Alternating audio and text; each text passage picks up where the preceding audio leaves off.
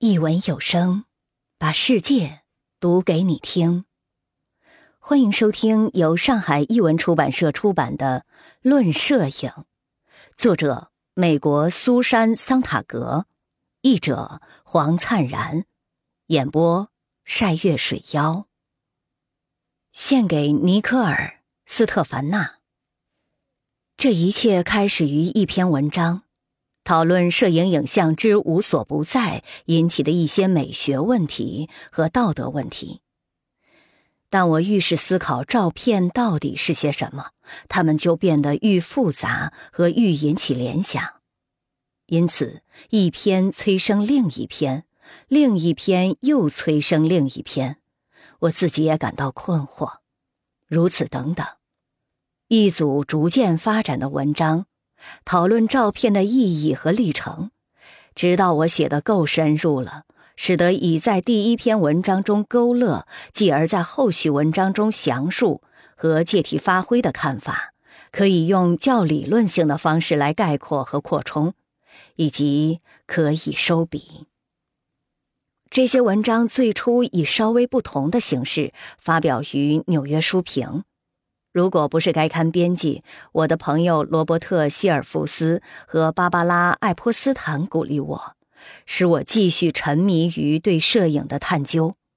则这些文章可能就不会被写出来。我感谢他们和我的朋友唐·埃利克·莱文极有耐心的建议和慷慨的帮助。作者，一九七七年五月。在柏拉图的洞穴里，人类无可救赎的留在柏拉图的洞穴里，老习惯未改，依然在并非真实本身而仅是真实的影像中陶醉。但是，接受照片的教育已不同于接受较古老、较手艺化的影像的教育。首先，周遭的影像更繁多，需要我们去注意。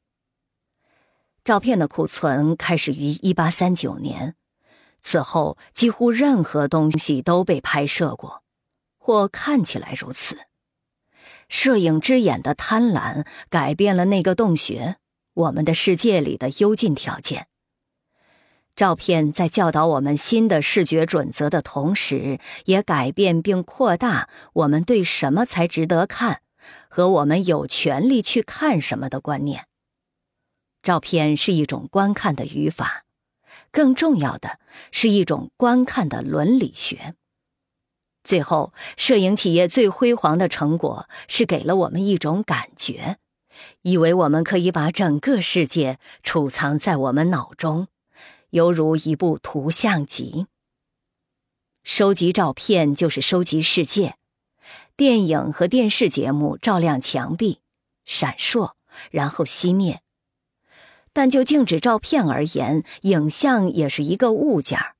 轻巧、制作联谊、便于携带、积累、储藏。在戈达尔的1963年的卡宾枪手里，两个懒散的笨农民被诱去加入国王的军队，他们或保证可以对敌人进行抢、奸、杀，或做任何他们喜欢做的事，还可以发大财。但是几年后，米歇尔·安热和于利斯趾高气扬地带回家给他们妻子的战利品，却只是一个箱子，装满数以百计有关纪念碑、百货商店、哺乳动物、自然界奇观、运输方法、艺术作品和来自世界各地的其他分门别类的宝物的美术明信片。戈达尔的滑稽电影生动地戏仿了摄影影像的魔术，以及它的模棱两可。在构成并强化被我们视为现代的环境的所有物件中，照片也许是最神秘的。照片实际上是被捕捉到的经验，而相机则是处于如饥似渴状态的意识伸出的最佳手臂。拍摄。就是占有被拍摄的东西，它意味着把你自己置于与世界的某种关系中，这是一种让人觉得像知识，因而也像权力的关系。第一次掉进异化的例子现已臭名昭著，就是使人们习惯于把世界简化为印刷文字。据认为，这种异化催生了浮士德式的过剩经历和导致心灵受摧残，而这两者又是建造现代无机的社会所需的。但相对于摄影影像而言，印刷这一形式在滤掉世界，再把世界变成一个精神物件方面，似乎还不算太奸诈。如今，摄影影像提供了人们了解过去的面貌和现在的情况的大部分知识。对一个人或一次事件的描写，无非是一种解释。手工的视觉作品，例如绘画，也是如此。摄影影像似乎并不是用于表现世界的作品，而是世界本身的片段。它们是现实的缩影。任何人都可以制造或获取照片，篡改世界的规模，但照片本身也被缩减、被放大、被裁剪、被修饰、被篡改、被装扮。它们衰老，被印刷品常见的病魔缠身；它们消失，它们变得有价值，被买卖；它们被复制。照片包装世界，自己似乎也招致被包装。它们被夹在相册里，被裱起来，然后架在桌面上，被钉在墙上，被当作幻灯片来放映。报纸杂志刊登它们，警察按字母次序排列它们，博物馆展览它们，出版社汇编它们。数十年来。书籍一直是整理且通常是缩小照片的最有影响力的方式，从而如果不能确保它们不朽，也确保它们长寿。照片是脆弱的物件，容易损毁或丢失，以及确保它们有更广泛的阅览者。很明显，书籍中的照片是影像的影像。但是，由于一张照片首先是一个印刷的光滑的物件，因此当它被复制在一本书中时，它的基本素质也就不像绘画丧失的那么厉害。不过，书籍仍不是让大批照片进入一般流通的完全令人满意的形式。观看照片的顺序是由书页的次序制定的。但是却没有什么来规定读者按照安排好的顺序看下去，也没有什么来指示每看一帧照片应花多少时间。克里斯马克一九六六年的《如果我有四头骆驼》是一部制作的非常出色的电影。他思考各种类型和主题的照片，提出了更巧妙和更严格的包装或放大静止照片的方式。观看每张照片所需的顺序和恰当的时间都是硬性规定好的，使人在视觉辨认和情感冲击方面都有收获。但是，转录到电影里的照片已不再是可收集的物件儿，记录在书籍中却依然是。照片提供证据。有些我们听说但生疑的事情，一旦有照片佐证，便似乎可信。相机的一个用途是其记录可使人负罪。从1871年6月，巴黎警察用照片来大肆搜捕巴黎公社社员开始，照片就变成现代国家监视和控制日益流动的人口的有用工具。相机的另一个用途是其记录可用来做证据。一张照片可作为某件发生过的事情的不容置疑的证据。照片可能会歪曲，但永远有一种假设：假设存在或曾经存在某件事情，就像照片中呈现的那样。不管个别摄影师有什么局限，例如业余性质或借口。例如艺术技巧，一张照片，任何照片，与看得见的现实的关系，似乎都要比其他模仿性的作品更清白，因此也更确切。创造崇高的影像的大师们，例如阿尔弗雷德·施蒂格利茨和保罗·斯特兰德，数十年间拍摄伟大、令人难忘的照片，却仍首先要展示有事情在那里发生。如同宝丽来相机的拥有者把照片当成一种简便、快速的做笔记的形式，或拿着勃朗尼相机的业余摄影迷抓拍快照作为日常生活的纪念品。绘画或散文描述只能是一种严格的选择的解释，照片则可被当成是一种严格的选择的透明性。可是，尽管真确性的假设赋予照片权威性、兴趣性、诱惑性，但摄影师所做的工作也普遍要受制于艺术与真实性之间那种通常是可疑的关系。哪怕当摄影师最关心反映现实的时候，他们无形中也依然受制于口味和良心的需要。二十世纪三十年代，农场安全管理局摄影计划的众多才华洋溢的成员，包括沃克·埃文斯、多罗西亚·兰格、本·沙恩、拉塞尔里，在拍摄任何一个佃农的正面照片时，往往要一拍就是数十张，直到满意为止，也即捕捉到最合适的镜头，抓住他们的拍摄对象的准确的脸部表情。所谓准确，就是符合他们自己对贫困、观感、尊严、质感、剥削和结构的观念。在决定一张照片的外观，在取某一底片而舍另一底片时，摄影师总会把标准强加在他们的拍摄对象身上。虽然人们会觉得相机确实抓住现实，而不只是解释现实。但照片跟绘画一样，同样是对世界的一种解释。尽管在某些场合拍照时相对不加区别、混杂和谦逊，但并没有减轻整体操作的说教态度。这种摄影式记录的消极性以及无所不在，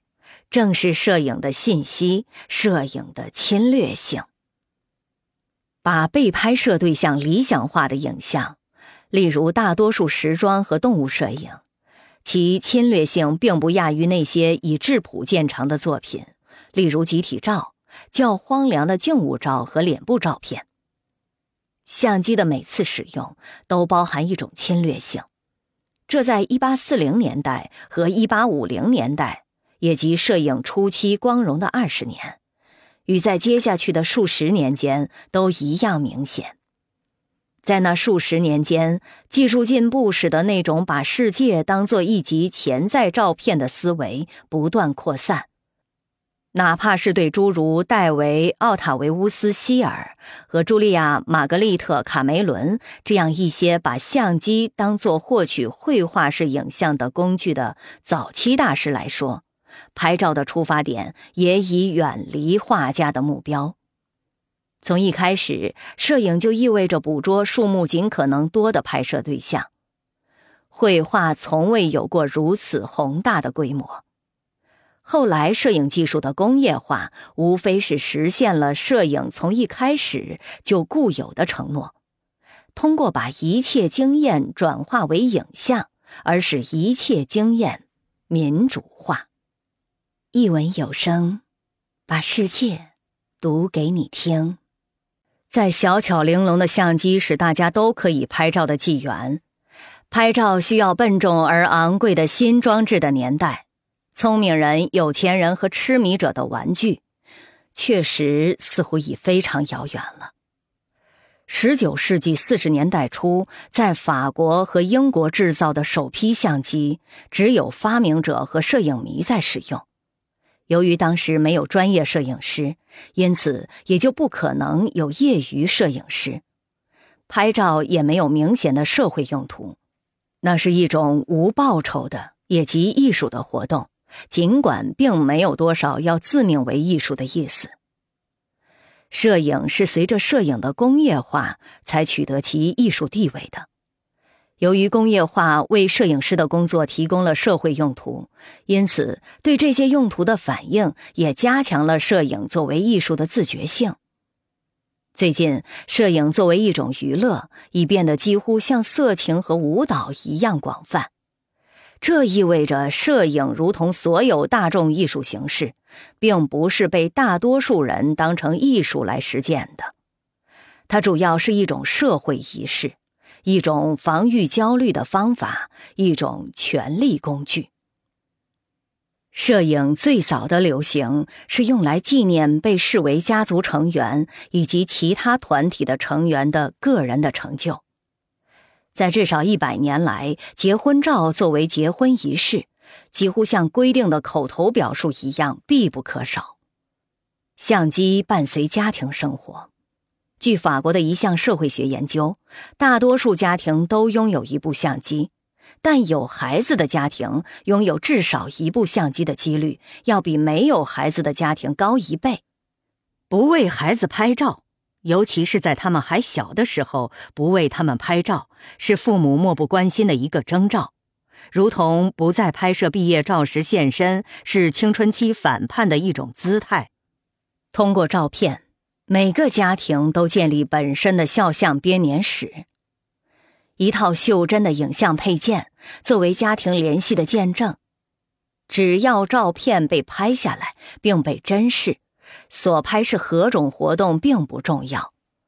摄影成为家庭生活的一种仪式之时，也正是欧洲和美洲工业化国家的家庭制度开始动大手术之际。随着核心家庭这一幽闭恐惧症的单元从规模大得多的家族凝聚体分裂出来，摄影不弃不离，回忆并象征性的维系家庭生活那岌岌可危的延续性和逐渐消失的近亲远房。照片这些幽影般的痕迹，象征性的提供了散离的亲人的存在。一个家庭的相册，一般来说都是关于那个大家族的，而且那个大家族仅剩的，往往也就是这么一本相册。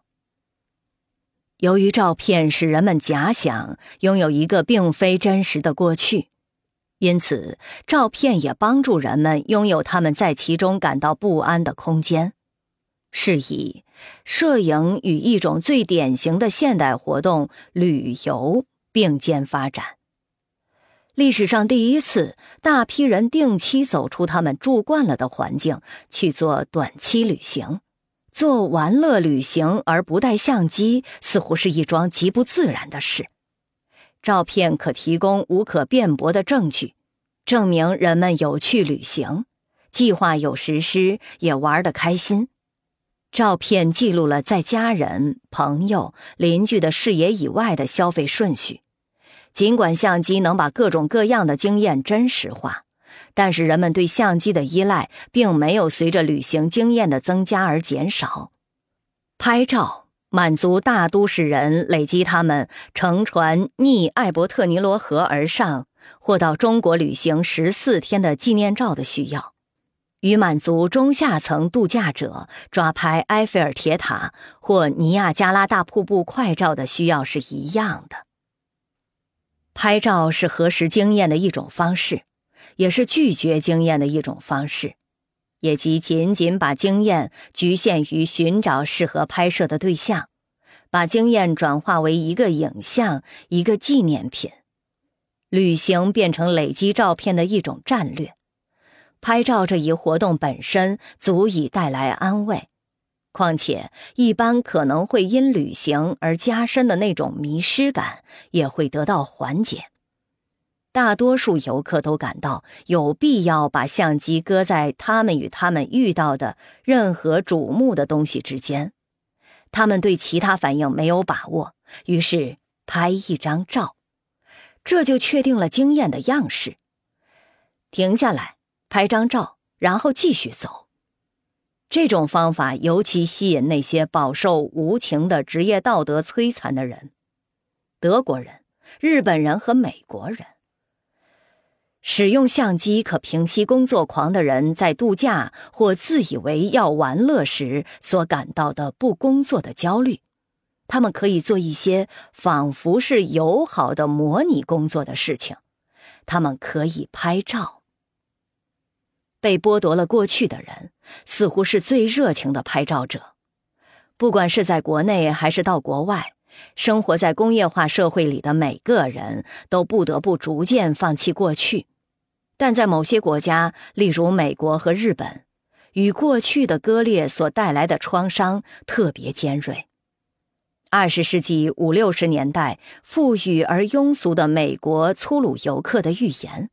在二十世纪七十年代初期已被具有群体意识的日本游客的神秘性取代。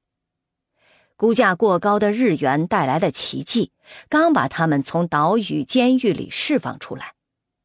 这些日本游客一般都配备两部相机，挂在臀部两边。摄影已变成体验某些事情、表面上参与某些事情的主要手段之一。一幅全页广告显示，一小群人挤着站在一起，朝照片外窥望。除了一人外，他们看上去都惊讶、兴奋、苦恼。那个表情特别的人把一部相机举到眼前，他似乎泰然自若，几乎是在微笑着。在其他人都是些被动、明显诚惶诚恐的旁观者的情况下，那个拥有一部相机的人变成某种主动的东西，变成一个窥淫癖者。只有他控制局面。这些人看见什么，我们不知道，而这并不重要。那是一次事件，是值得一看，因而值得拍照的东西。广告词以黑底白字横跨照片下端，约占照片三分之一篇幅，恍如从电传打字机打出的消息。仅有六个词：布拉格。胡士托、越南、札幌、伦敦、德里、莱卡。破灭的希望，青年人的放浪形骸，殖民地战争和冬季体育活动是相同的，都被相机平等化了。拍照与世界的关系是一种慢性窥淫癖的关系，它消除所有事件的意义差别。一张照片不只是一次事件与一名摄影者遭遇的结果，拍照本身就是一次事件，而且是一次拥有更霸道的权利的事件。干预、入侵或忽略正在发生的无论什么事情。我们对情景的感受，如今要由相机的干预来道出。相机之无所不在，极有说服力的表明时间包含各种有趣的事件，值得拍照的事件。这反过来很容易使人觉得，任何事件一旦在进行中，无论它有什么道德特征，都不应干预它，而应让它自己发展和完成。这样就可以把某种东西——照片——带进世界。事件结束后，照片将继续存在，赋予事件在别的情况下无法享受到的某种不朽性和重要性。当真实的人在那里互相残杀或残杀其他真实的人时，摄影师留在镜头背后，创造另一个世界的一个小元素。那另一个世界是竭力要活得比我们大家都更长久的影像世界。摄影基本上是一种不干预的行为。当代新闻摄影的一些令人难忘的惊人画面，例如一名越南和尚伸手去拿汽油罐，一名孟加拉游击队员用刺刀刺一名被五花大绑的通敌者的照片，之所以如此恐怖。一部分原因在于，我们意识到这样一个事实：就是在摄影师有机会在一张照片与一个生命之间做出选择的情况下，选择照片竟已变得貌似有理。干预就无法记录，记录就无法干预。吉加维尔托夫一九二九年的伟大电影《持电影摄影机的人》，提供了一个完美形象，也即摄影师作为一个处于不断运动中的人，一个穿过一连串性质不同的事件的人，其行动是如此灵活和快速，压根儿就不可能有什么干预。希区柯克一九五四年的《后窗》则提供了互补的形象。由詹姆斯·斯图尔特饰演的拍照者，透过相机与一个事件建立紧张的关系，恰恰是因为他一条腿断了，必须坐轮椅。由于暂时不能活动，使得他无法对他所看见的事情采取行动。如此一来，拍照就变得更重要，哪怕无法做出身体行动意义上的干预。使用相机也仍不失为一种参与形式。虽然相机是一个观察站，但拍照并非只是消极观察。就像窥隐癖一样，拍照至少是一种缄默的，往往是明白的鼓励正在发生的事情继续下去的方式。拍照就是对事情本身，对维持现状不变感兴趣。至少维持至拍到一张好照片，就是与只要可以使某一对象变得有趣和值得一拍的无论什么事情配合，包括另一个人的痛苦和不幸，只要有趣就行了。一文有声，把世界读给你听。我总是觉得摄影是一种下流的玩意儿。这也是我喜爱摄影的原因之一，迪安娜·阿布斯写道：“我第一次做摄影时感到非常变态。借用阿布斯的通俗话，做一位专业摄影师可以被认为是下流的。如果摄影师追求被认为是肮脏的、禁忌的、边缘的题材，但是下流的题材如今已不容易找。”而拍照的变态的一面到底是什么呢？如果专业摄影师在镜头背后常常有性幻想，那么变态也许就在于这些幻想既貌似有理，又如此不得体。安东尼奥尼在一九六六年的《放大》中，让时装摄影师拿着相机在维鲁斯奇卡的身体上方晃来晃去，变换位置，不断的按快门。真个是下流。事实上，使用相机并不是色眯眯的接近某人的理想方式。在摄影师与其拍摄对象之间，必定要有距离。相机不能强奸，甚至不能拥有，尽管它可以假设、侵扰、闯入、歪曲、利用，以及最广泛的隐喻意义上的暗杀。所有这些活动与性方面的推撞和挤压不同，都是可以在一定距离内进行的，并带着某种超脱。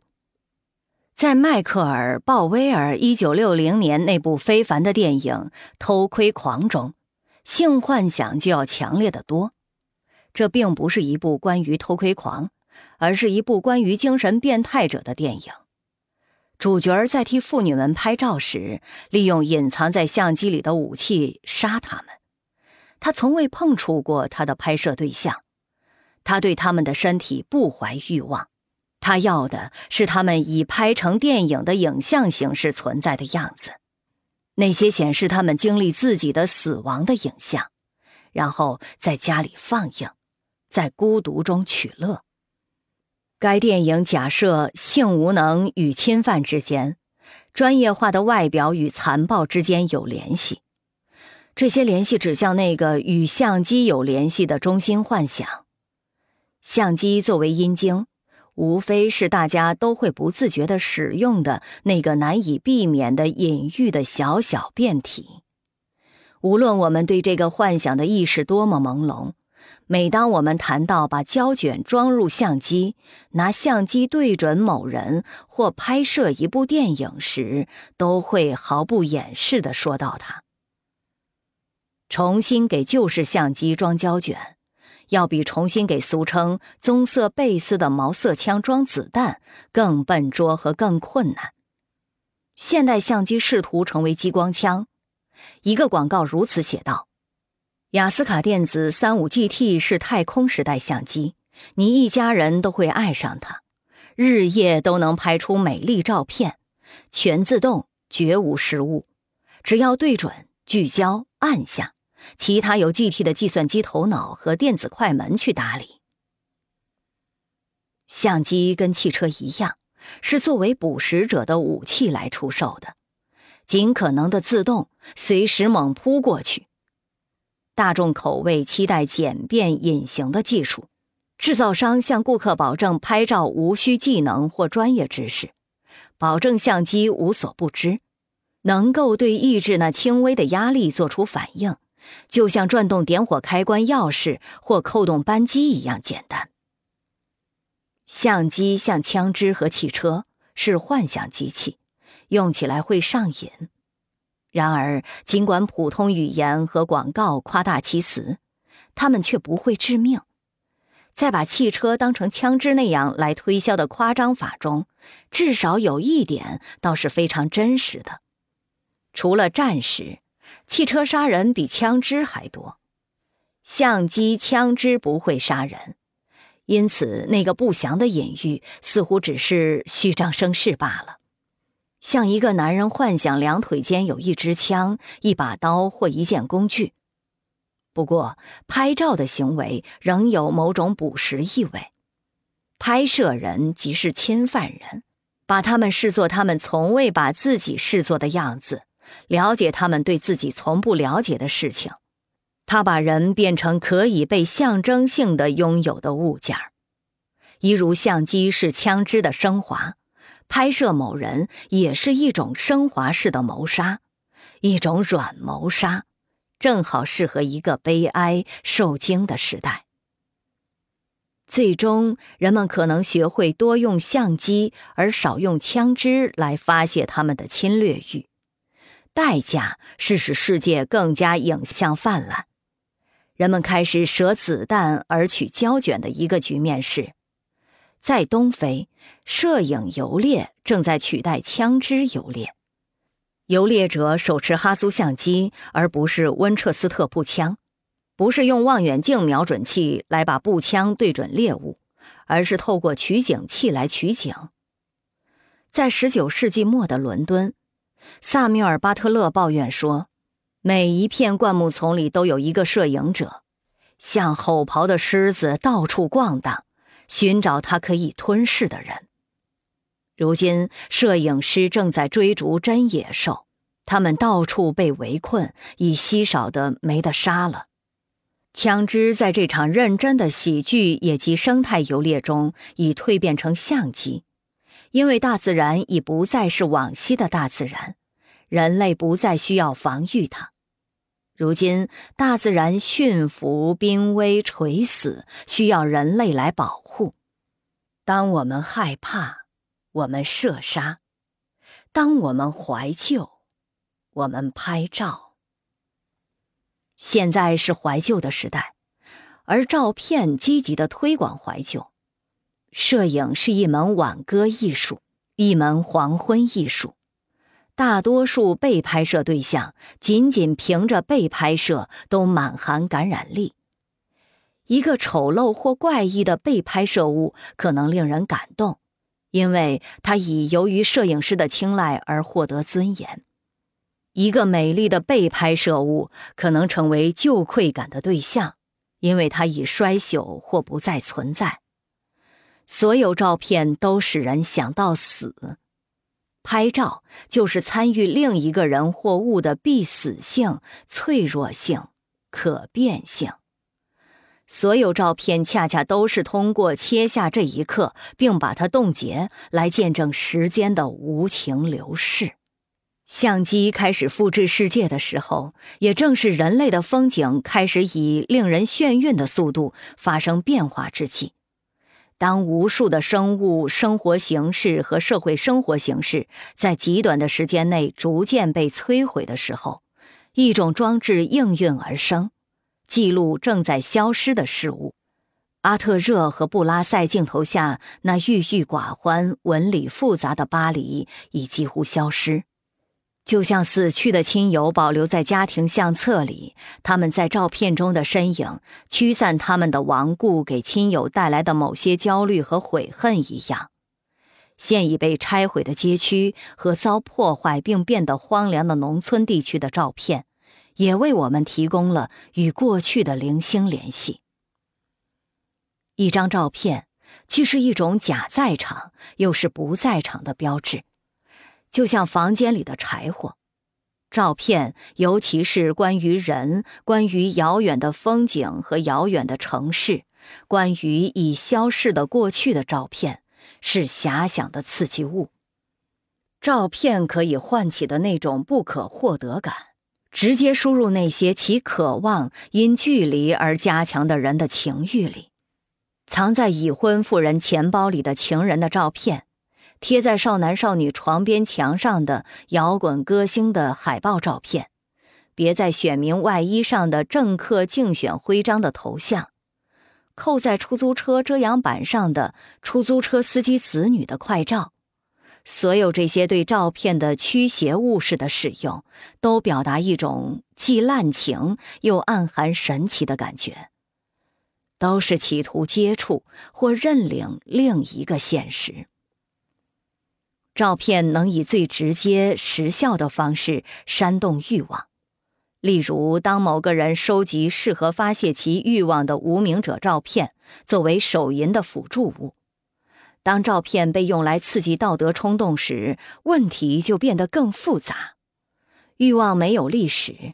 至少它在每个场合被体验时都是逼在眼前的、直接的。它由原型引起，并且在这个意义上来说是抽象的，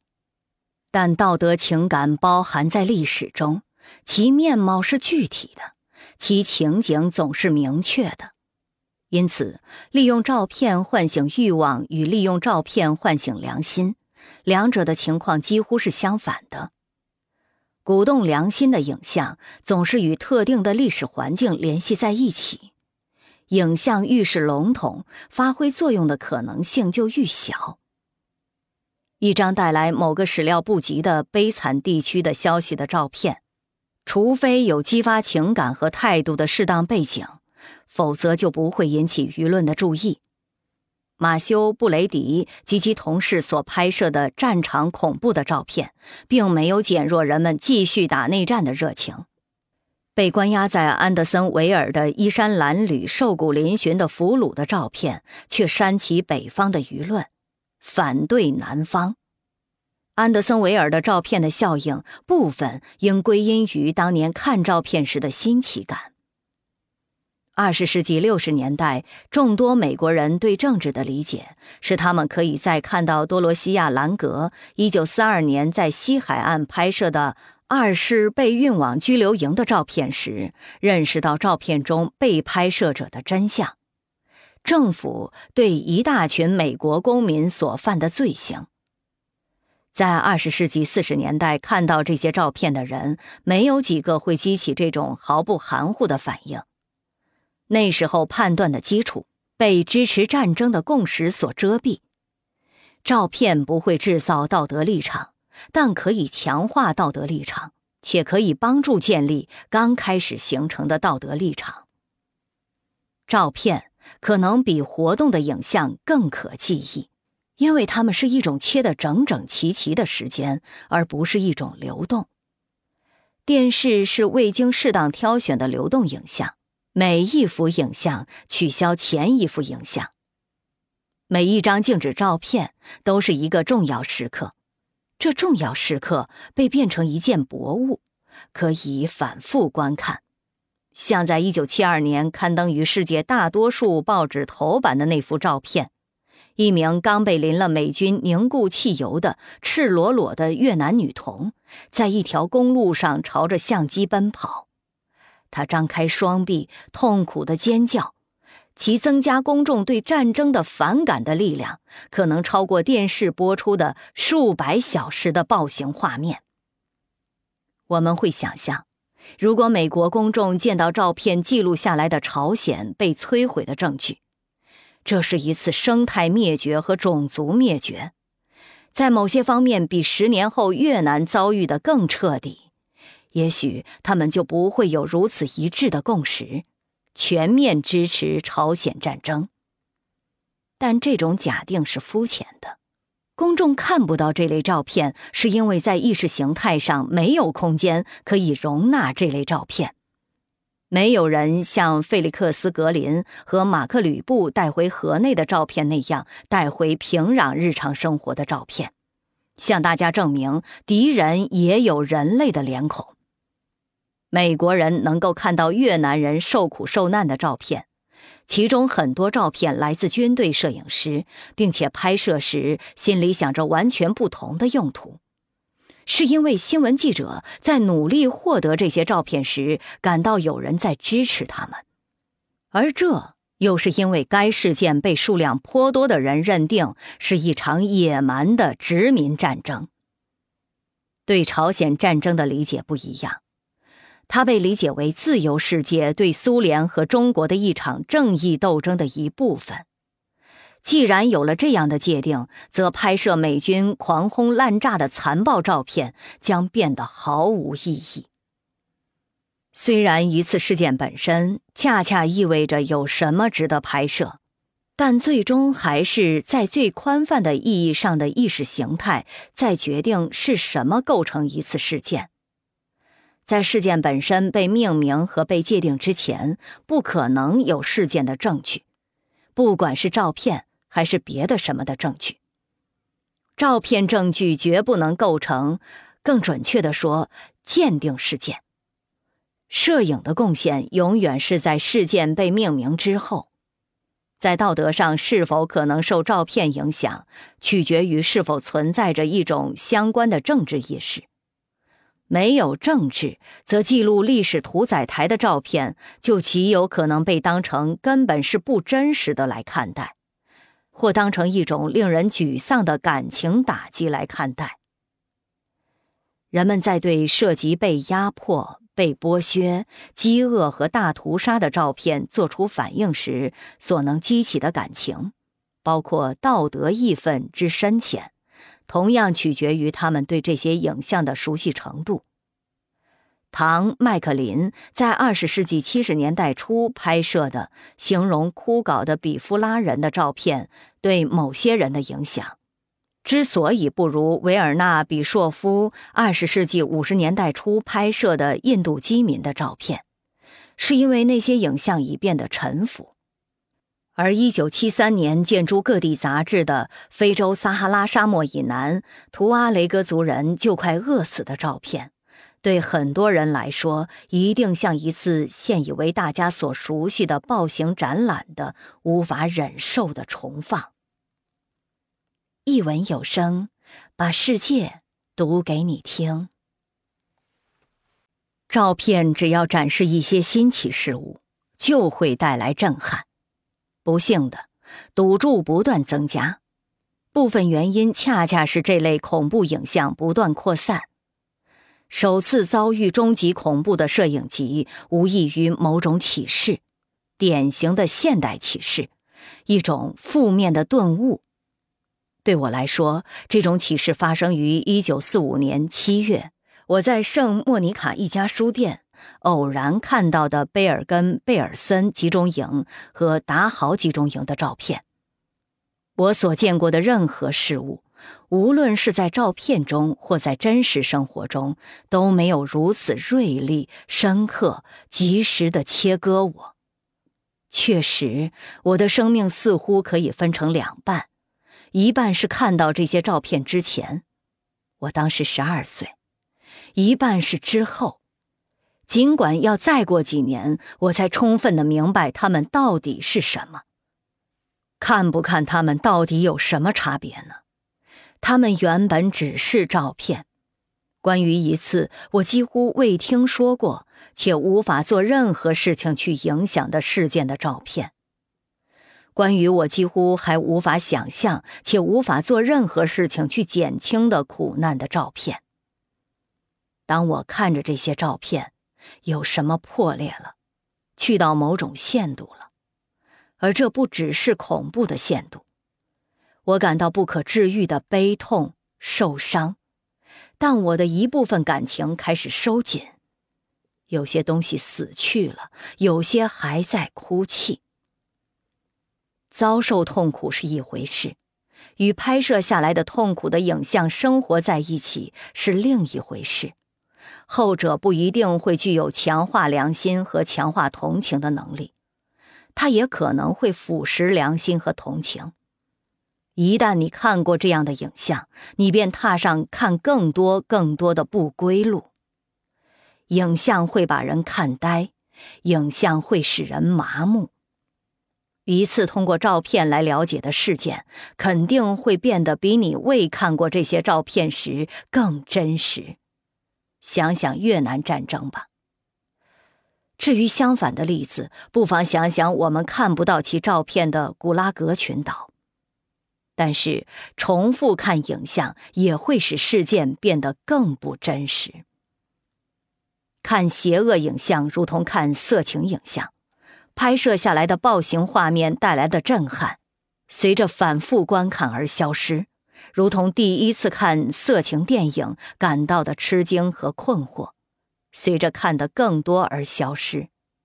使我们义愤和悲伤的那种禁忌感，并不比制约何谓淫伪的定义的那种禁忌感更强烈，而两者在近年来都受到严峻的考验。以摄影记录下来的世界各地的悲惨和不公平的庞大库存，让大家都对暴行有了一定程度的熟悉，使得恐怖现象变得更普通了，使得它看起来熟悉、遥远，只是一张照片不可避免。在首批纳粹集中营照片公开时，这些影像绝无沉浮感。三十年后的今天，也许已达到饱和点了。在最近这几十年来，关怀摄影窒息良心，至少与唤起良心一样多。照片的伦理内容是脆弱的，可能除了已获得伦理参照点之地位的恐怖现象，例如纳粹集中营的照片外，大多数照片不能维持情感强度。一张因其题材而在当时产生影响的1900年的照片，今天看起来还会感动我们，可能只是因为它是一张拍摄于1900年的照片。照片的特殊内涵和意图，往往因我们把过去的感染力笼统化而消失。美学距离似乎就形成于观看照片的经验中。如果不是立即就形成，也肯定会随着时间流逝而形成。时间最终会在艺术层次上给大多数照片定位，哪怕是最业余的照片。摄影的工业化使它迅速被纳入理性的，也即官僚的社会运作方式。照片不再是玩具影像，而是成为环境的普通摆设的一部分。成为对现实采取简化态度的检验标准和证明，而这被认为是切合实际的态度。照片被用来服务重要的控制制度，尤其是服务家庭和警察，既作为象征性物件，也作为信息材料。是以，在对世界进行官僚式的编目分类时，很多重要文件，除非贴上有公民头像的照片证据，否则就无效。这种把世界视为可与官僚机构兼容的切合实际的观点，对知识做出重新定义，即作为技术和信息。照片受重视，是因为它们提供信息，它们告诉我们有什么。它们形成库存，对间谍、气象学家、验尸官、考古学家和其他信息专业人士来说，他们的价值是无可估量的。但在大多数人使用照片的场合里，他们作为信息的价值与作为虚构作品的价值是一样的。在文化历史中，那个时刻，也即当大家都被认为有权利去知悉所谓的新闻时。照片可以提供的信息似乎开始显得非常重要。照片被当作向那些不太习惯阅读的人提供信息的方式。《每日新闻报》依然自称是纽约的图片报，旨在赢取平民的认同。在天平的另一端，以有技能、有知识的读者为对象的《世界报》则完全不登刊照片。他的假设是，对这样一些读者，照片无非是文章所包含的分析的说明而已。围绕着摄影影像，已形成了一种关于信息概念的新意识。照片既是一片薄薄的空间，也是时间。在一个由摄影影像统治的世界，所有边界，也就是取景，似乎都是任意的。任何东西都可以与任何别的东西分开和脱离关系。只需以不同的取景来拍摄要拍摄的人物或景物就行了。相反的，也可以使任何东西与别的东西扯在一起。摄影强化了一种唯名论的观点，也即把社会现实视作由显然是数目无限的一个个小单位构成，就像任何一样事物可被拍摄的照片是无限的。透过照片。世界变成一系列不相干、独立的粒子，而历史，无论是过去的还是现在的，则变成一系列轶事和社会新闻。相机把现实变成原子，可管理且不透明。这种世界观否认互相联系和延续性，但赋予每一时刻某种神秘特质。任何一张照片都具有多重意义。实际上，看某一种以照片的形式呈现的事物，就是遭遇一个可能引起迷恋的对象。摄影影像的至理名言是要说：表面就在这里，现在想一下，或者说凭直觉感受一下，表面以外是什么？如果以这种方式看，现实将是怎样的？照片本身不能解释任何事物。却不倦地邀请你去推论、猜测和幻想。摄影暗示，如果我们按摄影所记录的世界来接受世界，则我们就理解世界。但这恰恰是理解的反面，因为理解始于不把表面上的世界当作世界来接受。理解的一切可能性都根植于有能力说不。严格的讲。我们永远无法从一张照片理解任何事情。当然，照片填补我们脑中现在和过去的诸多画面里的空白，例如雅克布里斯镜头下的19世纪80年代纽约邋遢的影像。对于那些不知道19世纪末美国都市贫困实际上竟如同狄更斯小说的人来说，是具有尖锐指导性的。然而。相机所表述的现实，必然总是隐藏多于暴露。一如布莱希特指出的，一张有关克鲁伯工厂的照片，实际上没有暴露有关该组织的任何情况。理解与爱恋关系相反，爱恋关系侧重外表，理解侧重实际运作，而实际运作在时间里发生，因而必须在时间里解释。只有叙述的东西才能使我们理解。摄影对世界的认识之局限，在于尽管它能够激起良心，但它最终绝不可能成为伦理认识或政治认识。通过静止照片而获得的认识，将永远是某种滥情，不管是犬儒的还是人道主义的滥情。它将是一种折价的认识，貌似认识，貌似智慧。如同拍照，貌似占有，貌似强奸，正是照片中被假设为可理解的东西的那种雅默，构成相片的吸引力和挑衅性。照片之无所不在，对我们的伦理感受力有着无可估量的影响。摄影通过以一个复制的影像世界来装饰这个已经拥挤不堪的世界。使我们觉得世界比它实际上的样子更容易为我们所理解。需要由照片来确认现实和强化经验，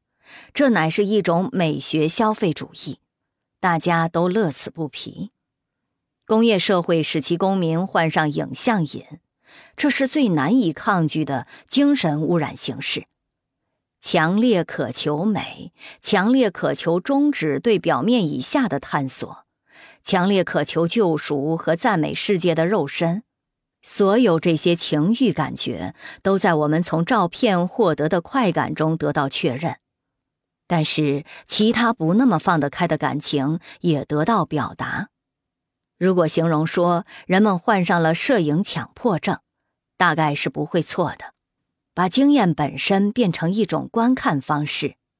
最终拥有一次经验等同于给这次经验拍摄一张照片。参与一次公共事件，则愈来愈等同于通过照片观看它。十九世纪最有逻辑的唯美主义者马拉美说：“世界上的一切事物的存在，都是为了在一本书里终结。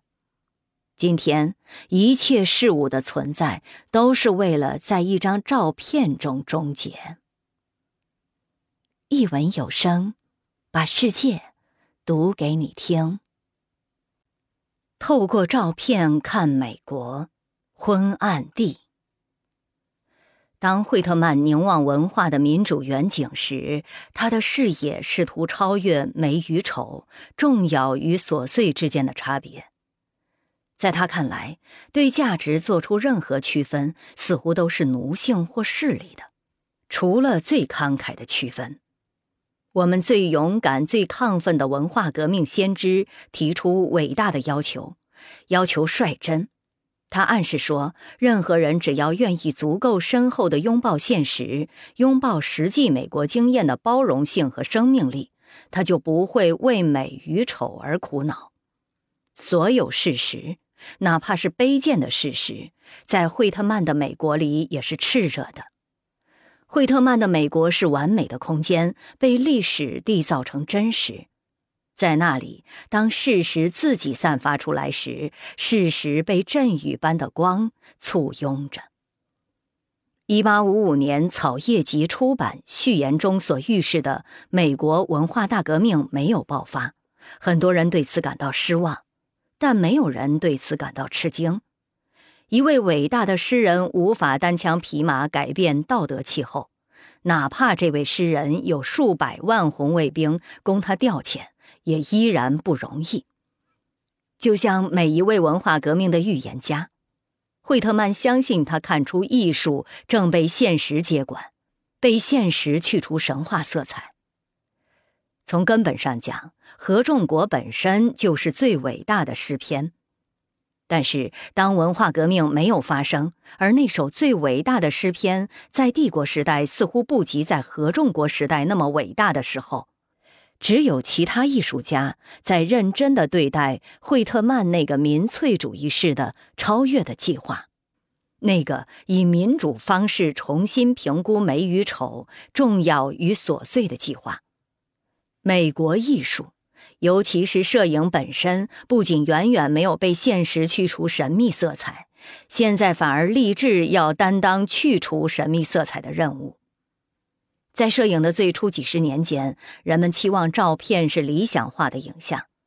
这依然是大多数业余摄影者的目标。对他们来说，一张美的照片就是一张某人某物看起来很美的照片，例如一个女人，一个落日。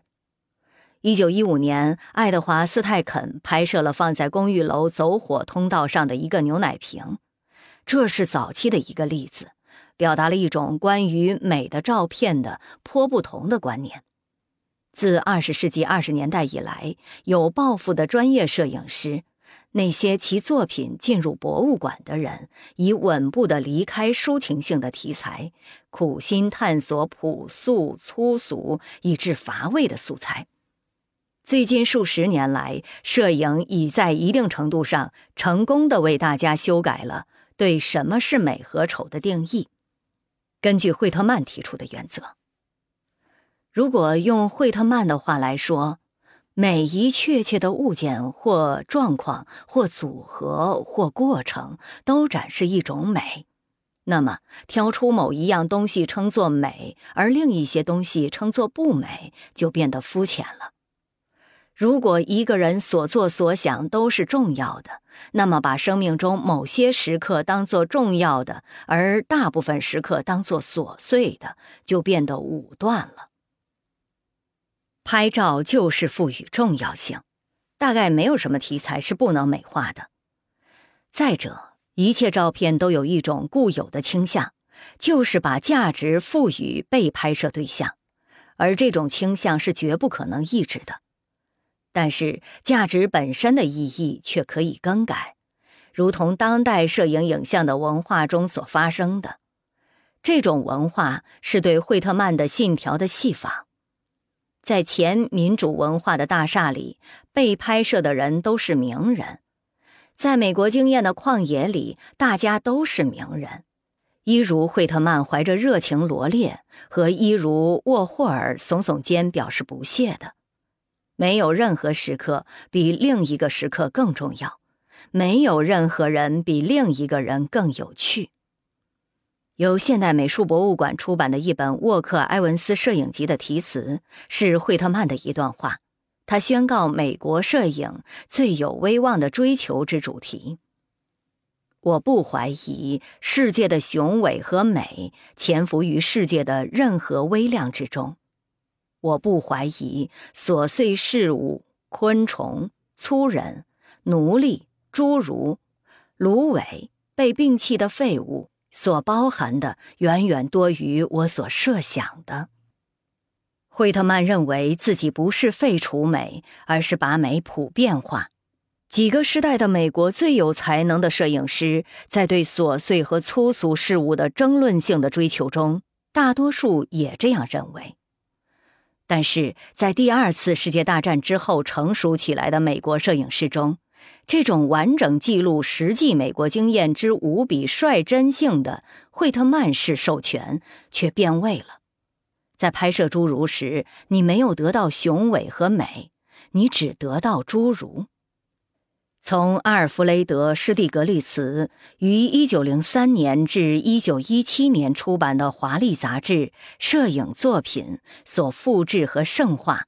并在他1905年至1917年开设于纽约第五大街291号的最初叫做“摄影分离小画廊”，后来干脆叫做“二九一”的画廊展出的那些影像开始。杂志和画廊构成了惠特曼式识别力的最雄心勃勃的论坛，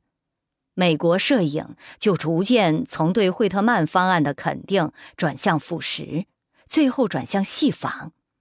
在这历史中最具启发性的人物是沃克·埃文斯，他是最后一位根据源自惠特曼情绪高涨的人道主义的基调，认真的、自信的工作的伟大摄影师。既总结过去，例如刘易斯·海因所拍摄的令人惊愕的移民和工人的照片，又很大程度上预示此后较冷峻、较粗糙、较荒凉的摄影，例如埃文斯1939年至1941年以隐蔽相机拍摄的纽约地铁无名乘客的那一系列先知先觉的秘密照片。但是，埃文斯背弃了被施蒂格利茨及其信徒用来宣传惠特曼式视域的英雄模式。施蒂格利茨及其信徒自感优越于海因，埃文斯则觉得施蒂格利茨的作品过于附庸风雅，像惠特曼一样。施蒂格利茨不觉得把艺术当作社会认同的工具，与把艺术家放大为英雄式的、浪漫的、自我表达的自我之间有什么冲突。保罗·罗森菲尔德在他1924年那本绚丽卓绝的随笔集《纽约港》中，称赞施蒂格利茨是生命的伟大肯定者之一。世界上没有任何平凡、老套、卑微的事物，不可以被这个操作黑箱和药液的男人用来完整的表达自己。拍摄，从而拯救平凡，老套和卑微的事物，亦是一种个人表达的巧妙手段。这位摄影师，罗森菲尔德如此形容施蒂格利茨：向物质世界抛出的艺术家之网，比他之前和他同代的任何人都要宽。摄影是一种过分强调，是与物质世界的一种英雄式交合。像海因一样，埃文斯寻求一种较不带个人感情的肯定，一种高贵的缄默，一种明晰的低调。埃文斯并没有试图以他爱拍摄的不带个人感情的静物式美国建筑外观和众多的卧室，或以他在二十世纪三十年代拍摄的。收录在与詹姆斯·阿吉合著的《现在让我们赞美名人的南方佃农的精确人物肖像》来表达他自己。哪怕没有英雄式声调，埃文斯的方案秉承的也依然是惠特曼式的方案，抹去美与丑、重要与琐碎之间的差别，每一个被拍摄的人或物都变成一张照片。因此，在道德上也变成与他拍摄的任何其他照片没有什么两样。埃文斯的相机所表现的二十世纪三十年代初波士顿维多利亚时代房子外观的形式美，与他一九三六年拍摄的亚拉巴马州城市大街上商厦外观的形式美是一样的。但这是一种拔高的抹平，而不是降低的抹平。埃文斯想要他的照片有文化修养、权威、超越。由于二十世纪三十年代的道德世界已不再属于我们，这些形容词在今天也就没有什么可信性。今天谁也不要求摄影有文化修养，谁也无法想象摄影如何能够权威，谁也无法明白会有任何事物可以超越，更别说一张照片了。惠特曼宣扬移情作用、不协调的和谐、多样化的统一。他在不同的序中和诗中一而再地明白提出那种令人眩晕的旅程，也给予万物与每一个人的心灵交构，加上感官的结合。当他能够做到的时候，这种想向整个世界求欢的渴望，还决定了他的诗歌的形式和音调。惠特曼的诗是一种心灵技术，以反复吟唱把读者引入崭新的存在状态，为政体上的新政设想的一个缩影。这些诗是有效力的，如同念咒，是传输电荷的方式。诗中重复豪迈的节拍、松散的长句和粗野的措辞，是一股源源不绝的世俗式的神明启示。旨在使读者的心灵凌空而起，把读者提升至能够认同过去和认同美国共同愿望的高度。但是，这种认同其他美国人的信息，对我们今天的气质来说是陌生的。惠特曼是对全民族的爱欲拥抱的最后叹息，回荡在1955年由施蒂格利茨的同代人。摄影分离派共同创办人爱德华·施泰肯组织的“人类一家”展览上，不过这是一次普世化和卸除一切要求的拥抱。这次展览聚集了来自六十八个国家的两百七十三位摄影师的五百零三幅照片，据称是要汇合起来，证明人性是一体的。人类是迷人的生物。尽管有种种缺陷和劣迹，照片里是些不同种族、年龄、阶级和体型的人，其中很多人有着无与伦比的美丽身体，另一些有美丽脸孔。一如惠特曼促请其诗歌的读者认同他和认同美国，斯泰肯组织这次展览也是为了使每位观众能够认同众多被描绘的人。以及，如果可能的话，认同照片中的每一个人，世界摄影的所有公民。要等到十七年后，摄影才再次在现代美术博物馆吸引如此庞大的观众。一九七二年举办的迪安娜·阿布斯回顾展，在阿布斯这次摄影展中，一百一十二幅全部由一人拍摄，和全部相似，即是说，照片里每个人看上去在一定程度上都一样的照片，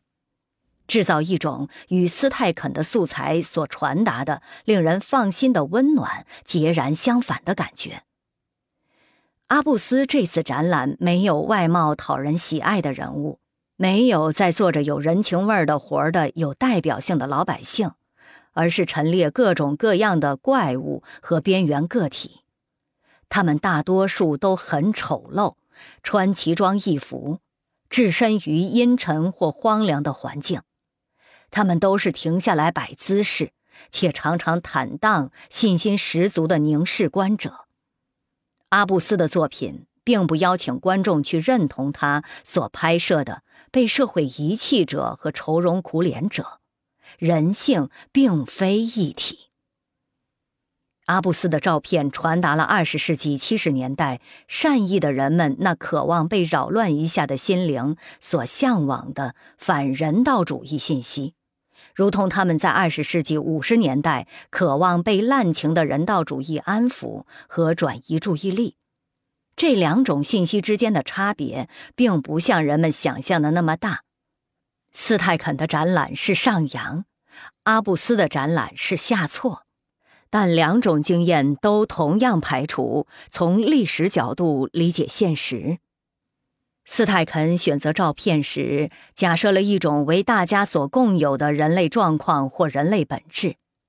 人类一家通过标榜，要证明每个地方的个人都以同样的方式出生、工作、欢笑和死去，来否认历史的决定性重量、真实的和在历史上根深蒂固的差别、不公正和冲突的决定性重量。阿布斯的照片则通过表明世界上每一个人都是外人，都处于无望的孤立状态。都在机械而残缺的身份和关系中动弹不得，来同样断然地削弱政治性。斯泰肯的集体摄影展的虔诚的抬高和阿布斯回顾展的冷酷的贬低，都把历史和政治变成无关宏旨。一个是通过把人类状况普遍化，把它变成欢乐；另一个是通过把人类状况原子化，把它变成恐怖。一文有声，把世界读给你听。阿布斯的摄影最瞩目的一面，是他似乎参与了艺术摄影的一项最具活力的置业，聚焦于受害者，聚焦于不幸者，却没有一般预期服务于这类计划的同情心。他的作品展示可怜、可哀和可厌的人，却不引起任何同情的感受。这些原应被更准确地称为片面的观点的照片，却被誉为率真，被称赞没有引起对被拍摄者的滥情式共鸣，实际上是挑衅公众，却被当作是一项道德成就。也即这些照片不允许观众与被拍摄者保持距离。更貌似有理的是，阿布斯的照片连同他们对恐怖事物的接受。表明一种既扭捏又邪恶的天真，因为这种天真是建基于距离，建基于特权，建基于这样一种感觉，也即观众被要求去看的实际上是他者。布努埃尔有一次被问到他为什么拍电影时，回答说：“拍电影是为了表明这世界并非所有可能的世界中最好的。”阿布斯拍照。则是为了表明更简单的东西，存在着另一个世界。一如既往，那另一个世界就在这个世界里。阿布斯公开宣称，只有兴趣拍摄外表奇怪的人，而他可以就近找到大量这类素材。在到处有义庄舞会和福利旅馆的纽约，奇形怪状的人多的是。阿布斯还在马里兰州一次嘉年会上拍摄一个人肉针店，一个带着一条狗的雌雄同体者，一个纹身男人，一个患白化病的吞剑者，在新泽西州和宾夕法尼亚州拍摄裸体主义者营地，在迪士尼乐园和一个好莱坞摄影厂拍摄无人的死寂风景或人造风景，以及在一家名字不详的精神病院拍摄他最后和最令人不安的一些照片。此外，永远有日常生活提供无穷尽的怪异，只要你留心去看。相机有能力以这样的方式去捕捉所谓的正常人。使得他们看上去都不正常。摄影师选择怪异者，追踪、取景、显影、起标题。你在街上看见某些人，阿布斯写道，而你在他们身上看到的基本上是缺陷。不管阿布斯在多远的距离对准其典型的拍摄对象。他的作品坚持不懈的同一性，都表明他那配备着相机的感受力，可以巧妙地把痛苦、怪诞和精神病赋予任何被拍摄者。其中两幅照片是哭泣的婴儿，他们看上去焦躁、疯狂。根据阿布斯那种片面的观看方式的典型标准，酷似某人或与某人有某个共同点。是这些不祥者的通病。可能是在中央公园一起让阿布斯拍摄的两个穿着相同雨衣的女孩，不是姐妹，或出现在几张照片里的双胞胎或三胞胎。很多照片都带着令人窒息的惊诧，指向一个事实，也即两人形成一对，每一对都是怪异的一对。不管是异性恋者还是同性恋者，黑人还是白人，在老人院还是在初级中学，人们看上去稀奇古怪，是因为他们不穿衣服，例如裸体主义者，或因为他们穿衣服，例如裸体主义者营地那个穿围裙的女侍应。阿布斯拍摄的任何人都是怪异者，一名戴着硬草帽。配着写有“轰炸河内”的文章，等待加入支持战争的游行队伍的少年，老人舞会的舞王和舞后，一对伸开四肢瘫在草坪躺椅上的三十来岁的郊区男女，一名独自坐在凌乱的卧室里的寡妇，在一名犹太巨人与他的父母在纽约布朗克斯家里，一九七零年中。父母活像侏儒，他们的体型之不成比例，一如他们那个在低垂的客厅天花板下俯视着他们的巨人儿子。阿布斯的照片的权威性源自他们那撕裂心灵的题材与他们那平静干巴巴的专注之间的对比。专注的性质，摄影师的专注，被拍摄者对被拍摄的专注。创造了阿布斯那些毫不忌讳的沉思的肖像的道德剧场。阿布斯绝非偷看怪异者和被社会遗弃者，在他们不知不觉时抓拍他们，而是去结识他们，使他们放心，以便他们尽可能平静和僵硬的摆姿势让他拍摄。如同维多利亚时代的名人坐在照相馆里摆姿势，让茱莉亚·玛格丽特·卡梅伦拍摄他们的肖像。阿布斯的照片的神秘性很大部分在于他们所暗示的被拍摄者在同意被拍摄之后有什么感觉。观者不免要问：被拍摄者是那样看自己的吗？他们知道他们是多么怪异吗？他们看上去好像并不知道。阿布斯的照片的主题，借用黑格尔庄严的标签来说，就是苦恼意识。但阿布斯的恐怖戏的人物，大多数似乎并不知道他们是丑陋的。阿布斯拍摄的人，在不同程度上并未意识或并不知道他们与他们的痛苦、他们的丑陋的关系。这必然限制了可能吸引他去拍摄的恐怖的类型。他排除那些被假定知道自己正在受苦的受苦者，例如事故、战争、饥荒和政治迫害的受害者。阿布斯不可能会去拍摄事故，也即闯入一个人的生命的事件的照片，他专门拍摄慢动作的私生活事故。这些事故大多数自被拍摄者出生以来就一直在进行着。虽然大多数观者都准备想象这些地下色情社会的公民和一般怪异者是不快乐的，但实际上这些照片极少显示情绪上的痛苦。这些偏长者和真正畸形者的照片传达的并不是他们的痛苦。而是他们的超然和自主。化妆室里的男扮女装者，曼哈顿旅馆房间里的墨西哥侏儒第幺零零大街客厅里的俄罗斯矮人和其他诸如此类的人，大多数都显得兴高采烈、认命、实事求是。痛苦在正常人的肖像中较易辨认。坐在公园长凳上争吵的老夫妇。在家中与玩具狗合影的新奥尔良酒吧女侍影，在中央公园手握玩具手榴弹的少年。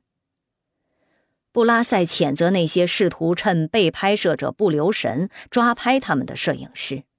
指摄影师们错误地相信被拍摄者会在这时候流露特别的东西。在被阿布斯殖民化的世界里，被拍摄者总是表露自己。没有决定性的时刻，阿布斯认为自我表露是一种持续、均匀的分配的过程。这一观点是保留惠特曼计划的另一种方式，把所有时刻当作同等重要的时刻。阿布斯像布拉塞一样，想要被拍摄者尽可能充分的知道、意识到他们正在参与的行为。他没有试图把被拍摄者诱入一个自然或典型的位置，反而是鼓励他们难看，即是说摆姿势，因而表露自我即是认同奇怪、古怪和偏离。僵硬的站着或坐着，使他们看上去像他们自己的形象。阿布斯的大多数照片都让被拍摄者直视相机，这往往使他们显得更古怪。近乎精神错乱，是比较拉蒂格一九一二年拍摄的一个戴羽毛帽和面纱的女人的照片。尼斯的赛马场与阿布斯的纽约市第五大街一个戴面纱的女人，一九六八年。除了阿布斯的被拍摄者典型的丑陋之外，拉蒂格的被拍摄者则同样典型的美丽。使阿布斯照片里的妇女显得怪异的是，她摆姿势时那种大胆的不拘不束。假如拉蒂格照片里的那个女人回望，她也可能显得几乎同样怪异。在肖像摄影的一般语汇中，面对相机表示庄严、坦白，揭示被拍摄者的本质。这就是为什么正面拍摄似乎适合仪式照。例如结婚照、毕业照，但较不适合用作广告牌上宣传政治候选人的照片。对政治人物来说，大半身像的凝视较为普遍，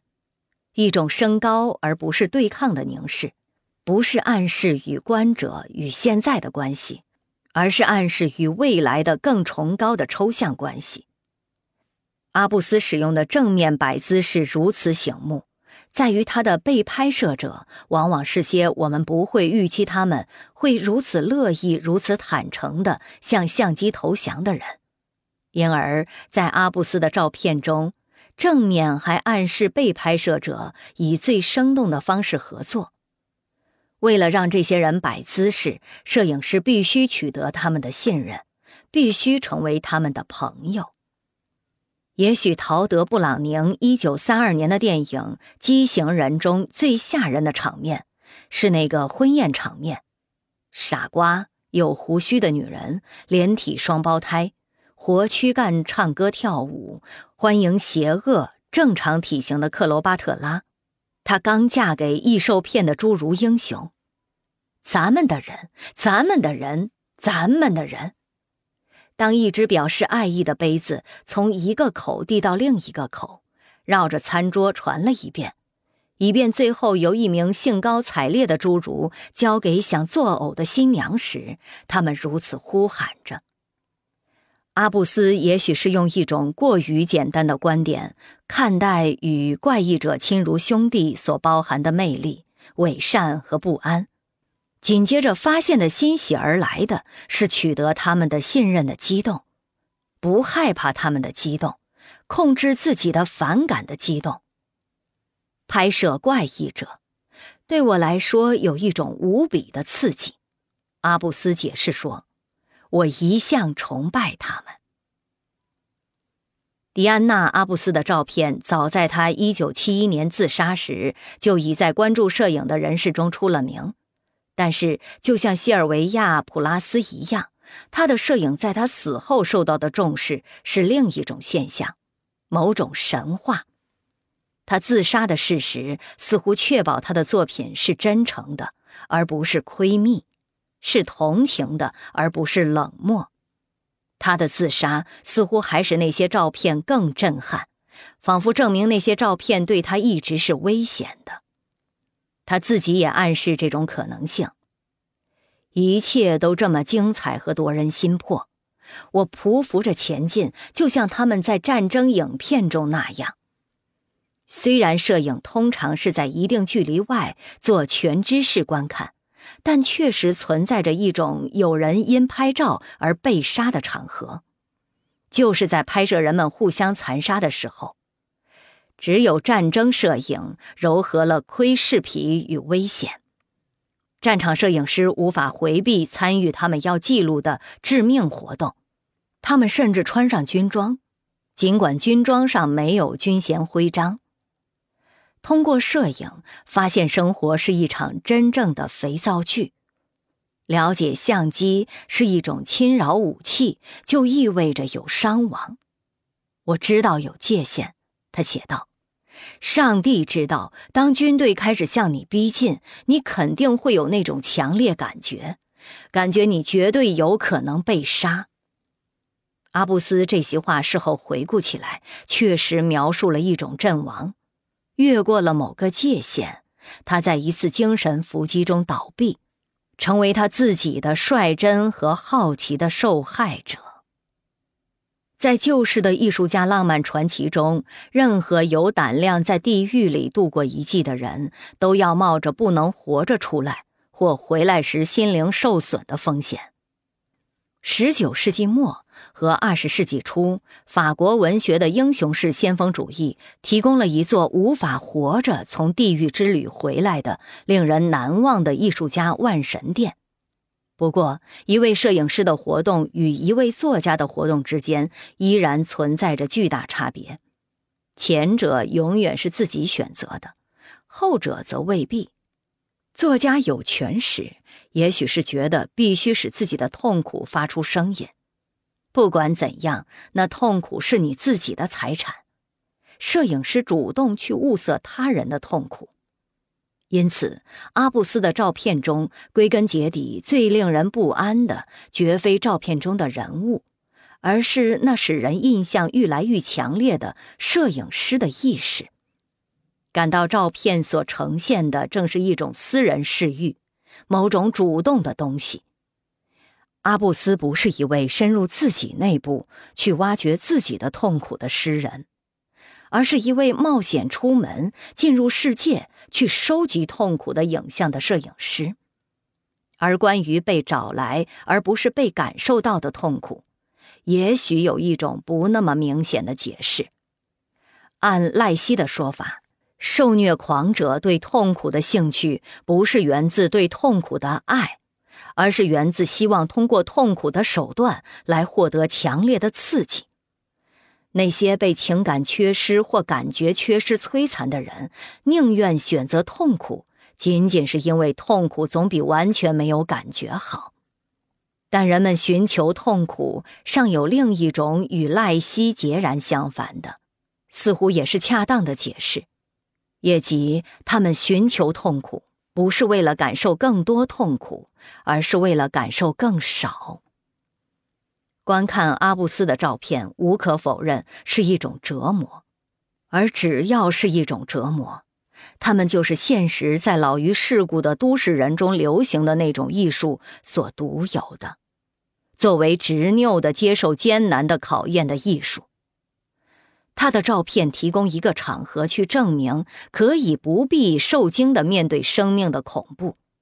只要摄影师不得不对他自己说一声“好，我可以接受他”，观者也就被邀请去做同样的宣称。一文有声，把世界读给你听。阿布斯的作品是资本主义国家高雅艺术的一个主流趋势的一个好例子，压抑或至少减弱道德和感觉的恶心。现代艺术大部分专心于降低可怖的东西的门槛。艺术通过使我们习惯以前我们因太震撼、太痛苦和太难堪而不敢目睹或耳闻的事情，来改变道德。以及那些在什么是和什么不是感情上和本能上不可忍受的东西之间画了一条模糊的界限的心理习惯和公共约束，这种对恶心的逐步压抑，确实使我们更接近一种较表面的真相，以及艺术和道德所建构的禁忌的武断性。但是，我们这种对流动或静止的影像和印刷品中日益奇形怪状的东西的接受能力，是要付出高昂代价的。长远而言，它的作用不是解放自我，而是削弱自我。这是一种对恐怖的东西的伪熟悉，它增强异化，削弱人们在真实生活中做出反应的能力。人们第一次看今天街坊放映的色情电影，或今夜电视播出的暴行影像时的感觉，其情形与他们第一次看阿布斯的照片并无太大差别。这些照片使人觉得同情的反应无关宏旨，重要的是不要觉得有什么不妥，是要能够镇静地面对恐怖。但是这种没有主要是同情的印象，是一种现代的伦理建构，不是硬心肠，肯定也不是犬儒，而仅仅是或假装天真。对眼前的梦魇式的痛苦的现实，阿布斯使用诸如“太棒了”“有趣”“难以置信”“妙极了”“刺激”这类形容词，那种孩子般惊奇的波普心态。相机从他刻意塑造的摄影师努力探索的天真形象看，是一个捕捉一切、引诱被拍摄者暴露他们的秘密和扩大经验的装置。按阿布斯的话说，给人拍照就必须残忍、卑鄙。重要的是不眨眼。摄影就是一张许可证，可以去我想去的任何地方。做我想做的任何事情，阿布斯写道。相机是某种护照，它抹掉道德边界和社会禁忌，使摄影师免除对被拍摄者的任何责任。拍摄别人的照片的整个要害在于，你不是在介入他们的生活，而只是在访问他们。摄影师是超级旅行家，是人类学家的延伸。访问原住民，带回他们那异国情调的行为举止和奇装异服。摄影师总是试图把新的经验殖民化，或寻找新的方式去看熟悉的题材，与无聊做斗争，因为无聊只是着迷的反面罢了。两者都依赖置身局外而非局内，且这一方引向另一方。中国人有一种说法。你得穿过无聊才进入着迷，阿布斯说。他拍摄一个令人惊骇的地下社会，和一个荒凉人工的特权社会，但他并不打算进入那些社会的居民经历的恐怖，他们依然是异国情调的，因而是棒极了的。他的观点永远来自局外。我对拍摄那些大家都知道的人，甚至大家都知道的题材完全提不起劲，阿布斯写道。只有我几乎从未听闻过的，才使我着迷。不管有缺陷者和丑陋者怎样吸引阿布斯，他都从未想过要拍摄孕妇服用镇静剂造成的无知基因或凝固汽油弹受害者、公共恐怖引起伤感或伦理联想的畸形者。阿布斯对伦理新闻学并不感兴趣，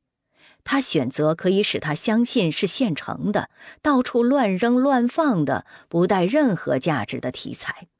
必须是没有历史背景的题材。必须是私人而非公共病理学的，必须是秘密生活而非公开生活的，他才会去拍摄。对阿布斯而言，相机就是要拍摄不为人知晓的，但不为谁知晓呢？不为某个受保护、某个在道德主义反应和审慎反应方面训练有素的人所知晓。就像另一位对畸形和四肢不全着迷的艺术家纳萨内尔·维斯特一样，阿布斯出身于一个能言善辩、对健康过分关注、动辄愤愤不平的富裕犹太家庭。少数群体的兴趣味远在他的意识门槛之外，冒险则被当作另一种异族人的疯狂而加以鄙视。我小时候感到痛苦的一件事，阿布斯写道，是我从来没有处于逆境的感觉。我被禁闭在一种不现实感之内，那种豁免感是痛苦的，尽管听起来荒唐可笑。维斯特同样感到这种不舒服，遂于1927年在曼哈顿一家下等旅馆找到一份当夜间职员的工作。阿布斯获取经验的方式，以及由此而获取现实感的方式是相机。所谓经验，如果不是物质逆境，至少也是心理逆境。那种沉浸于不可被美化的经验时的震撼，那种与禁忌、变态、邪恶的相遇。阿布斯对怪异者的兴趣表达了这样一种愿望。也即要侵犯他自己的无辜，要破坏他自己的特权感，要发泄他对自己的安逸的不满。二十世纪三十年代，除了维斯特外，找不到几个这类窘迫的例子。这种感性在一九四五年至一九五五年达到成年的有教养的中产阶级子弟中较为典型，而这正是一种在二十世纪六十年代流行的感性。阿布斯拍摄严肃作品的十年刚好碰上六十年代，而且也正是六十年代的重要组成部分。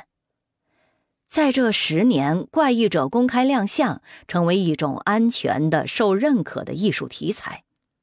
在二十世纪三十年代，怀着痛苦对待的事情，例如在《寂寞芳心小姐》和《蝗虫的日子》中。在二十世纪六十年代，受到以彻底的冷面孔对待，或受到以饶有兴味对待。在费里尼、阿拉瓦尔、约杜罗夫斯基的电影里，在地下漫画里，在摇滚乐演出里，六十年代初，科尼岛生意兴隆的畸形人表演被取缔，当局受到压力，被要求清理时代广场那些男扮女装者和男妓的地盘儿。以便建造摩天大楼。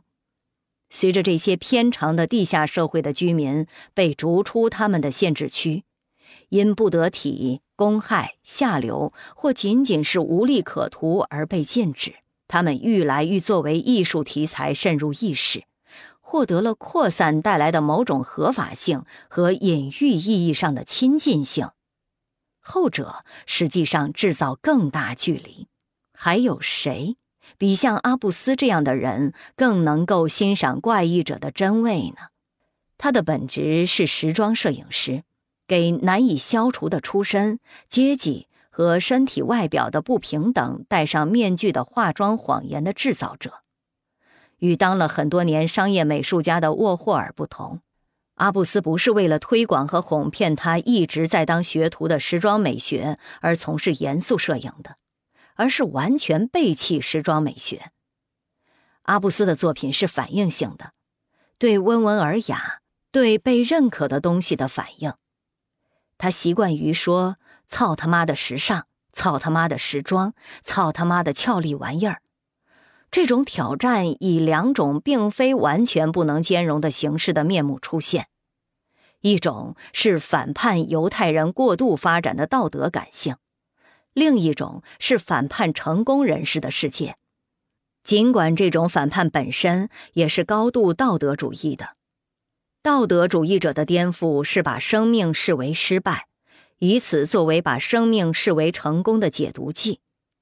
审美家的颠覆是把生命视为恐怖表演，以此作为把生命视为沉闷的解毒剂；而六十年代是特别把这种审美家的颠覆拥为己有的年代。阿布斯的作品大多数都不出沃霍尔的美学范围，即是说，根据与无聊和怪异这两极的关系来定义自身，但他们没有沃霍尔的风格。阿布斯既没有沃霍尔的自恋和宣传天赋，也没有沃霍尔用来使自己远离怪异者的那种自我保护的无动于衷，也没有他的滥情。来自工人阶级家庭的沃霍尔不大可能对成功感到任何矛盾，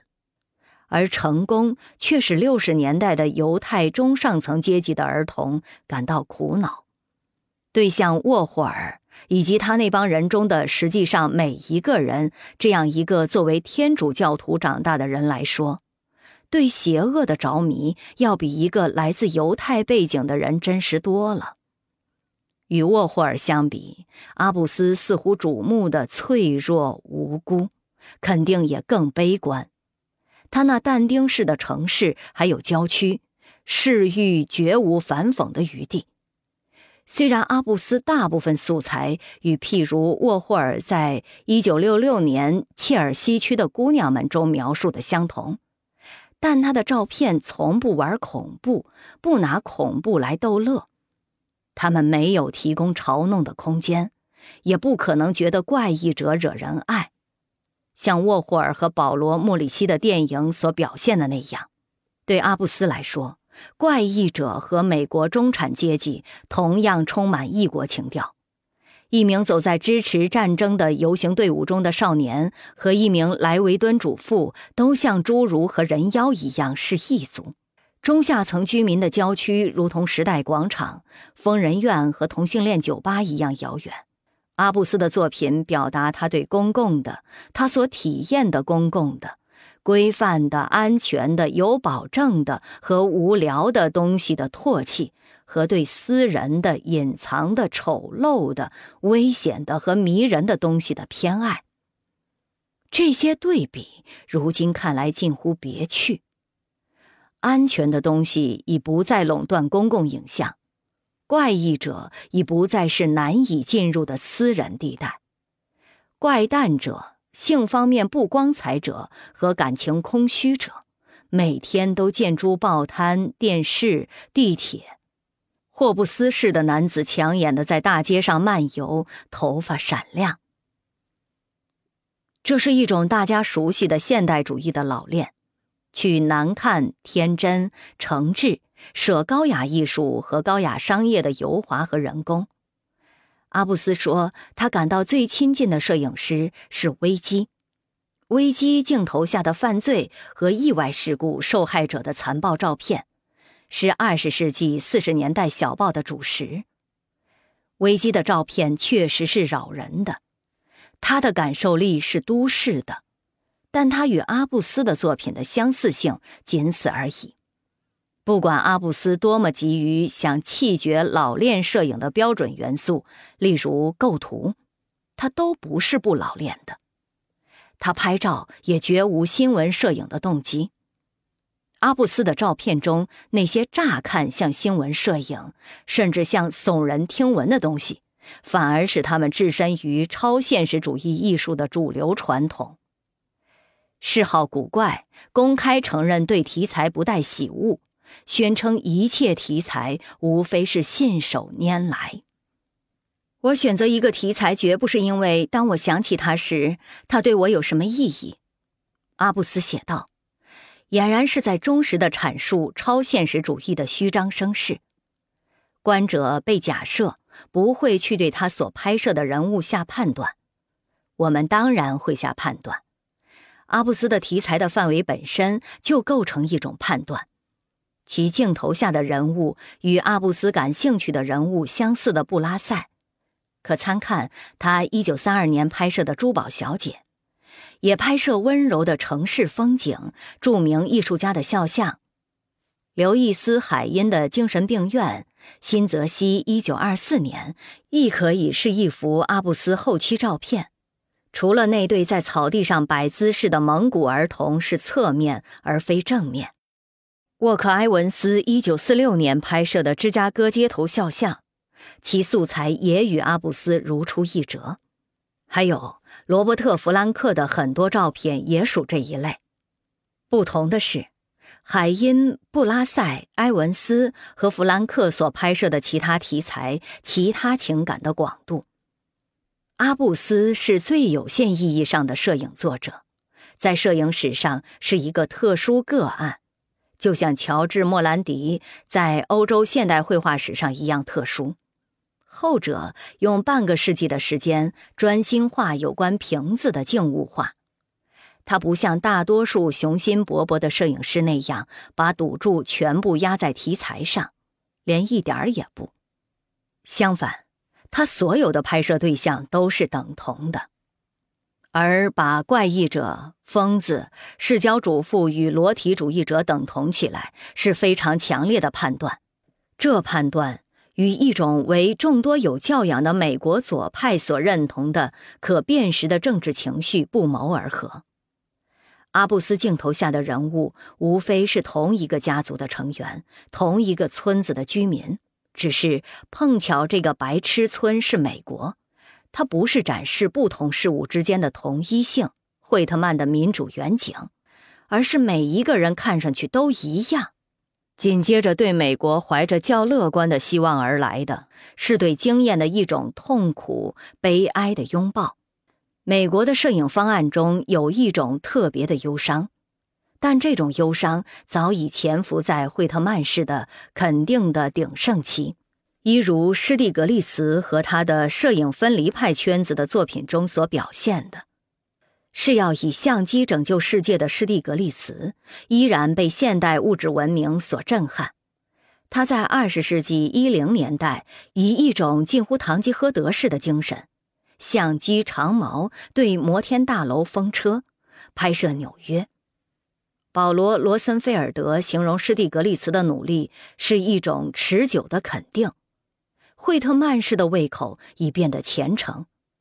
这位摄影师现在拍摄现实了，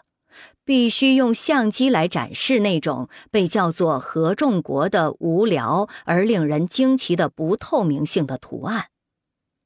显然，随着美国在第一次世界大战后更大胆地投身于大企业和消费主义，一种被对美国的怀疑，哪怕是在最乐观的时候所腐蚀的使命，注定要很快的泄气。不像施蒂格利茨那么自我和那么有魅力的摄影师们逐渐放弃斗争，他们也许会继续实践惠特曼鼓动的原子论视觉速记法。但是，若没有惠特曼那种亢奋的综合能力，他们记录的只能是不连贯、破碎、孤寂、贪婪、乏味。用罗森菲尔德的话说，想以摄影来挑战物质主义文明的施蒂格利茨是这样一个人：他相信某处存在着一个崇尚精神的美国，相信美国不是西方的坟墓。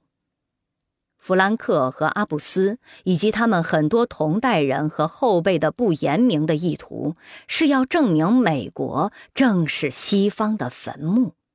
自摄影脱离惠特曼式的肯定以来，自摄影停止相信照片可以追求有文化修养、权威、超越以来，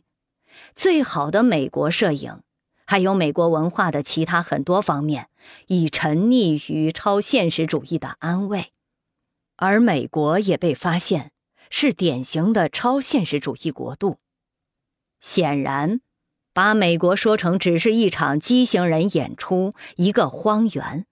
这是把现实简化为超现实的做法所特有的廉价悲观主义，未免太方便了。但美国对救赎和天谴这些神话的偏爱，依旧是我们民族文化中最具激发力、最具引诱力的方面之一。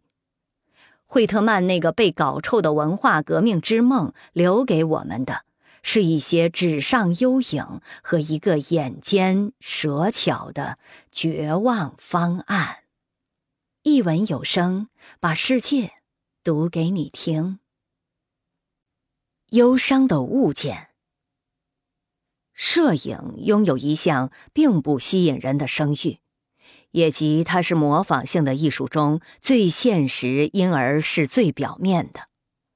事实上，它是唯一能够把超现实主义百年间宣称要接管现代感受力的堂皇威胁兑现的艺术。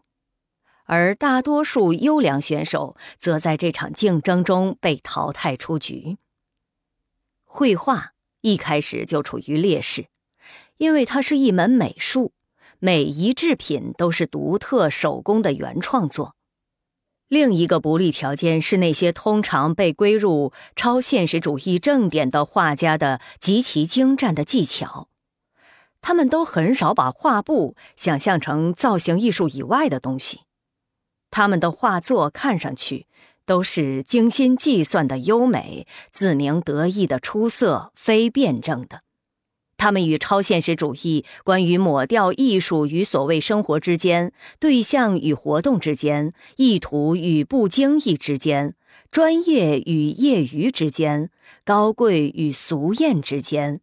精湛技巧与误打误撞之间的界限这一受争议的理念保持遥远谨慎的距离。结果是，绘画中的超现实主义差不多等于是一个寒酸的堆砌起来的梦幻世界的内容，若干风趣的幻想，但主要是些梦遗和恐旷正式的梦魇。只有当那自由意志论的辞令帮了杰克逊、波洛克等人一小把，将他们推入一种新的不拘一格的抽象性。超现实主义给予画家们的授权，似乎才最终有了广泛的创造性的意义。诗歌，早期超现实主义者特别用心的另一门艺术，也产生了差不多同样令人失望的结果。超现实主义真正发挥所长的艺术领域是散文虚构作品，主要在内容方面。但在主题上要比绘画所取得的丰富得多，也复杂得多。戏剧、装配艺术以及最成功的摄影。然而，摄影成为唯一属于本土性的超现实艺术，并不意味着它分担正牌超现实主义运动的命运。相反，那些有意识的受超现实主义影响的摄影师，很多是前画家。如今几乎像十九世纪那些复制美术作品之外观的画意派摄影师一样，没有什么价值。就连二十世纪二十年代那些最可爱的意外收获——曼雷的过度曝光照片和拉约图像，拉斯洛·莫霍伊纳吉的光影图像，布拉加利亚的多次曝光照片，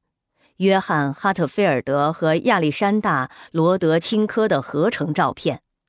在摄影史上亦被视作边缘成果。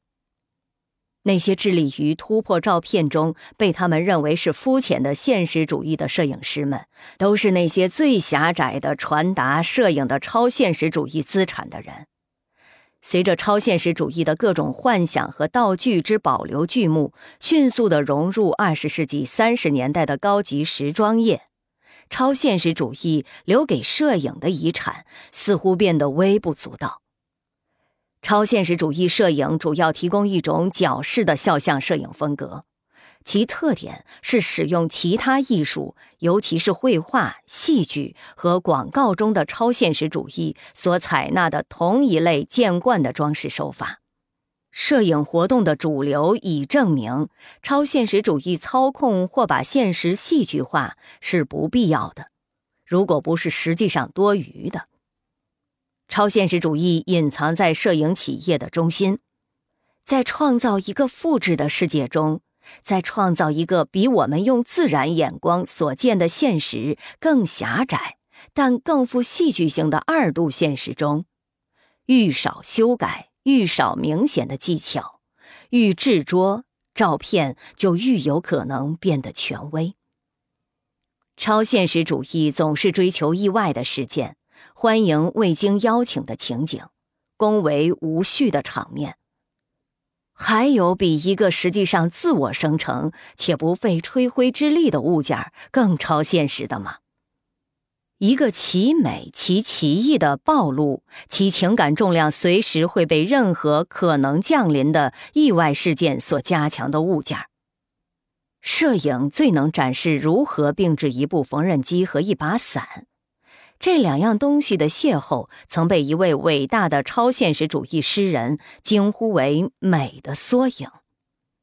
与前民主时代的美术作品不同。照片似乎并不对艺术家的意图承担义务，他们的存在反而主要受惠于摄影师与被拍摄对象之间的松散的合作，半魔术半意外的合作，由一部愈来愈简单和自动化的机器协调。这机器永不疲倦，就连性之所至的时候，也能产生有趣且绝不会完全错的结果。第一部柯达相机，一八八八年的推销广告是：“你按快门，其余我们来做。”购买者或保证，照片绝不会出错。在摄影的童话故事中，神奇箱子保证正确，杜绝错误，补偿无经验者，奖赏无知者。这个神话曾在一部摄于一九二八年的默片《摄影师》中。被温柔的戏仿，在电影里，傻乎乎爱做白日梦的布斯特·基顿突然的摆弄那部破旧的机器。每当他架起三脚架，他总要破门砸窗，却拍不出一个像样的画面。然而，他最后还是无意中拍到了一些了不起的镜头，以及纽约唐人街帮会战争的独家新闻影片。有时候是主人公的宠物猴给摄影机装胶卷和操作摄影机。超现实主义的激进分子的错误在于想象超现实是某种普遍性的东西，即是说是一个心理学的问题，而实际上它却是最地方、最种族、最受阶级约束、最过时的东西。是以，最早的超现实主义照片出现于19世纪50年代，摄影师们首次徘徊于伦敦、巴黎和纽约街头，寻找他们心目中不摆姿势的生活截面。这些具体的、特殊的、意识式的照片，只是意识已被抹掉，流逝的时光的瞬间，消失的习俗的瞬间。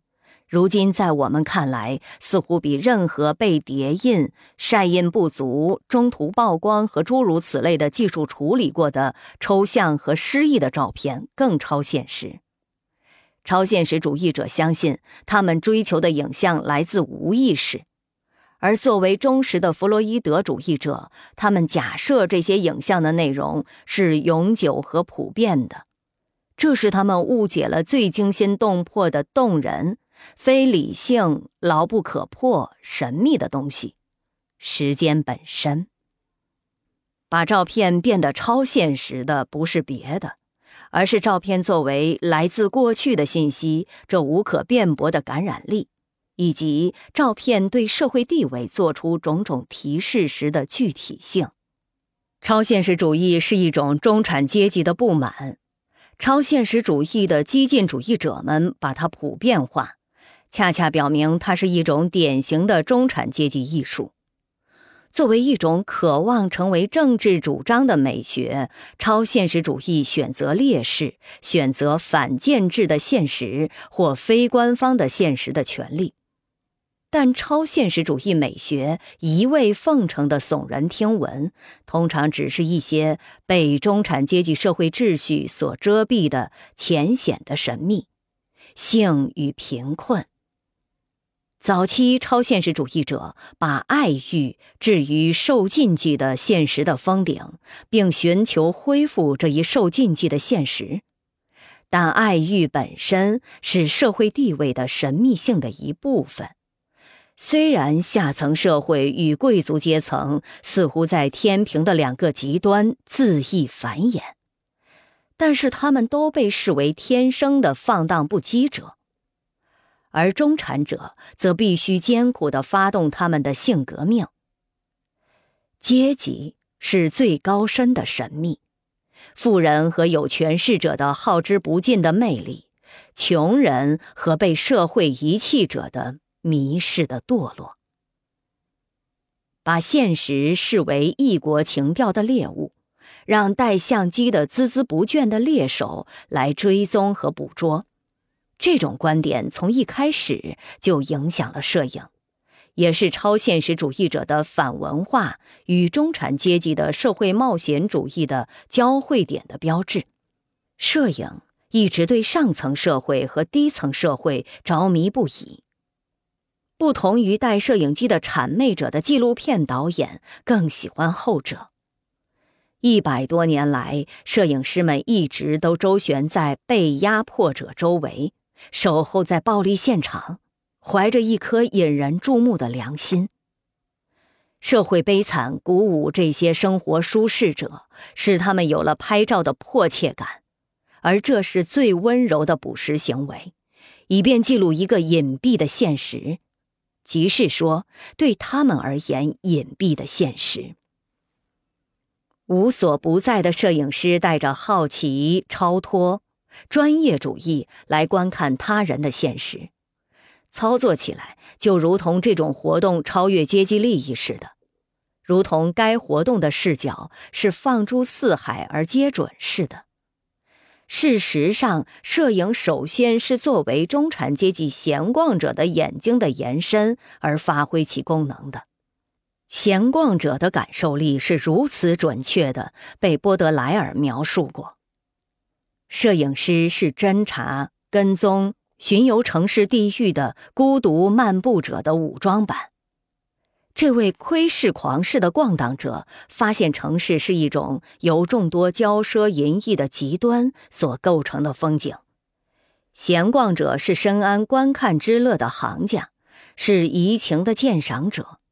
在他眼中，世界是如画的。波德莱尔的闲逛者的发现，以多种方式体现于保罗·马丁抓拍的19世纪90年代的伦敦街头及海边景象，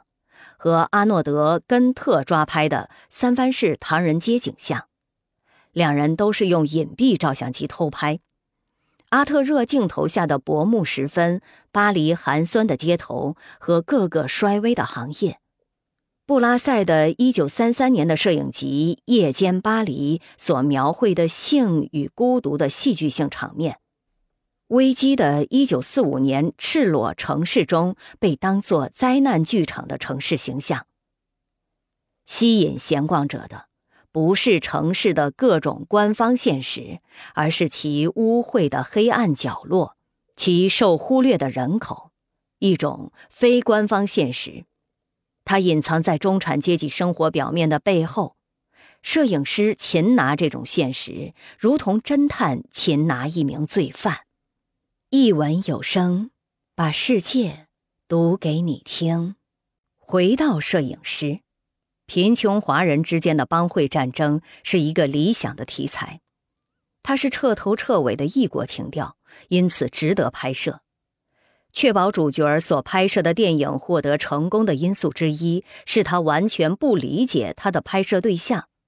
一如布斯特基顿扮演的这个角色所表明的，他甚至不理解自己的生命危在旦夕。永久的超现实题材，用雅可布·里斯一八九零年出版的《纽约穷人摄影集》那个天真的直录的书名来说，就是。另一半怎样生活？把摄影设想为社会纪实，是那种被称作人道主义的，本质上是中产阶级的态度的一件工具。这种态度既热忱又刚好可以忍受，既好奇又淡漠，把贫民窟视作最迷人的装饰。当代摄影师不用说，已学会固守位置和限制题材。我们看到的不是另一半那种大胆放肆，而是譬如布鲁斯·戴维森一九七零年出版的《哈莱姆摄影集》东一百街，其正当性没变，依然是拍照服务于一个高尚的目标，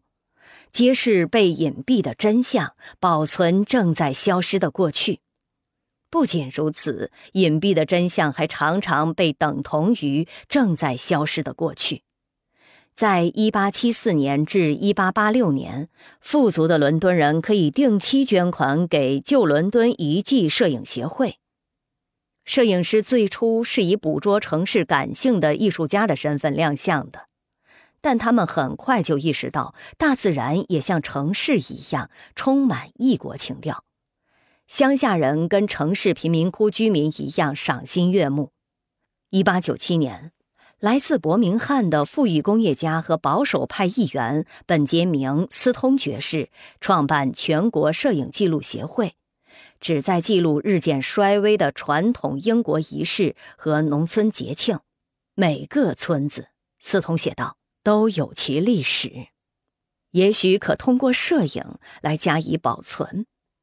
对像书呆子气的朱塞佩·普里莫利伯爵这样一位出身名门的19世纪末的摄影师来说，底层的街头生活至少像他所属的贵族阶级的消遣一样有趣。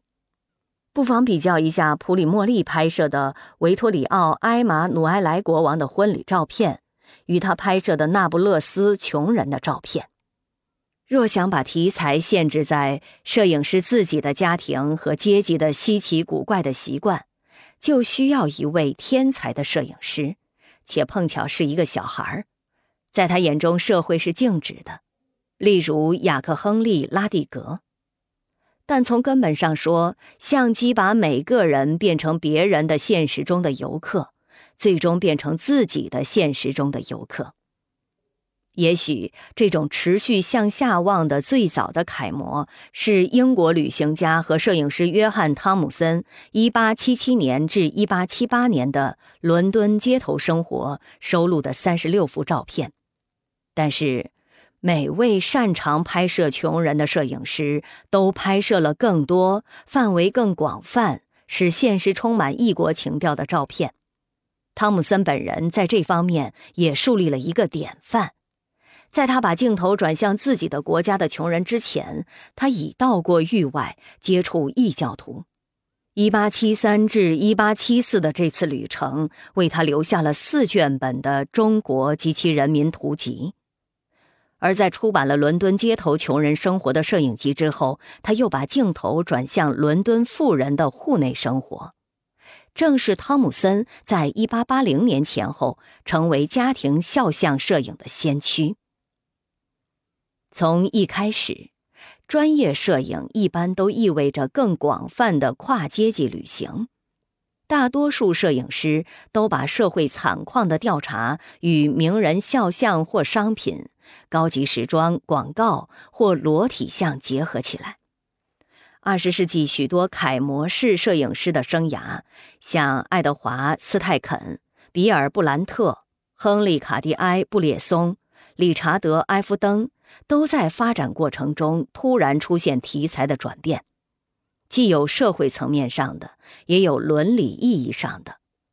也许最具戏剧性的断裂是比尔·布兰特的战前作品与战后作品。从记录大萧条时期英国北部的邋遢状况的那些冷峻的照片，到最近数十年来那些风格化的名人肖像和半抽象的裸照。确实好像是经历了一次漫长旅程，但是在这些对比中，并没有什么特异之处，也许甚至算不上前后不连贯。在破烂不堪的现实与衣香鬓影的现实之间旅行，是摄影企业的核心动力的一部分。除非摄影师私下深陷于某种极端的私人的痴迷。例如，刘易斯·卡罗尔对小女孩的痴迷，或迪安娜·阿布斯对万圣节前夕的人群的痴迷。贫困并不比富裕更超现实。一个衣衫褴褛的身体，并不比一个盛装出席舞会的王子或一个纯洁无瑕的裸体更超现实。超现实的是照片所施加和跨越的距离，社会距离和时间距离。从中产阶级的摄影角度看，名人就像贱民一样诡秘。摄影师并不需要对他们已定型的素材采取反讽聪明的态度，怀着虔诚尊敬的好奇，也可以做得同样出色，尤其是在处理最普通的题材时。再也没有比譬如埃夫登的精微与吉塔卡雷尔的作品更南辕北辙的了。后者是匈牙利裔摄影师，专门拍摄墨索里尼时代的名人。但他的肖像摄影如今看起来，其怪异一点不亚于埃夫登的，而且要比塞西尔·比顿在同一时期那些受超现实主义者影响的照片超现实的多。比顿通过把其对象，例如1927年拍摄的伊迪丝·希特维尔和1936年拍摄的科科托照片，嵌入花哨奢华的装饰。因而把它们变成过于明显的、不能使人信服的肖像，但是卡雷尔配合他的意大利将军、贵族和演员的愿望，使他们看上去恬静、镇定、有魅力。他这种天真的共谋，反倒无情准确地暴露了他们的真相。摄影师的敬畏使他们变得有趣，时间则使他们变得无害。简直太有人情了。有些摄影师以科学家自居，另一些以道德家自居。科学家建立世界的库存，道德家专注于棘手的问题。摄影作为科学的一个例子，是奥古斯特·桑德尔在一九一一年着手的计划，对德国人民进行摄影编目。与格奥尔格·格雷斯那些透过漫画手法来概括魏玛德国的精神和各种各样的社会类型的画作相反，桑德尔的原型画像，他自己这样称呼他们，暗示一种伪科学的中立性，类似于19世纪崛起的隐含偏见的类型科学，例如颅相学、犯罪学、精神病学和优生学所宣称的。与其说是桑德尔选择一些个人来代表他们的典型性格，不如说是他正确的假设：相机必然会把脸孔作为社会面具暴露出来。每一个被拍摄的人都是某一职业、阶级或专业的标志，他的所有拍摄对象都代表某一特定社会现实，他们自己的社会，并且都具有同等的代表性。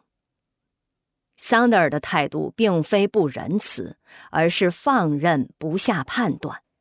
不妨拿他1930年的马戏团演员与迪安娜·阿布斯的马戏团演员，或与利塞特·莫德尔的风尘女子肖像做个比较。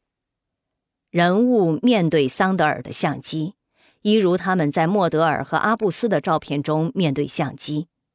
但他们的目光并不亲密，不流露感情。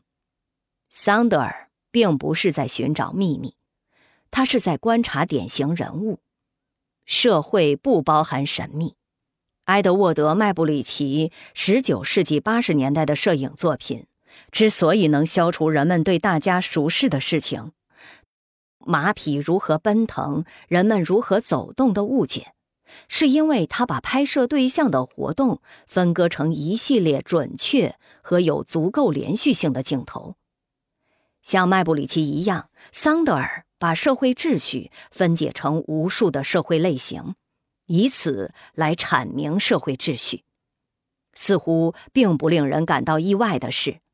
一九三四年，也即桑德尔的摄影集《我们时代的脸孔》出版五年后，纳粹没收这本书的尚未售出的余数，销毁凸印版。他为全国人民造像的计划便这样突然告终。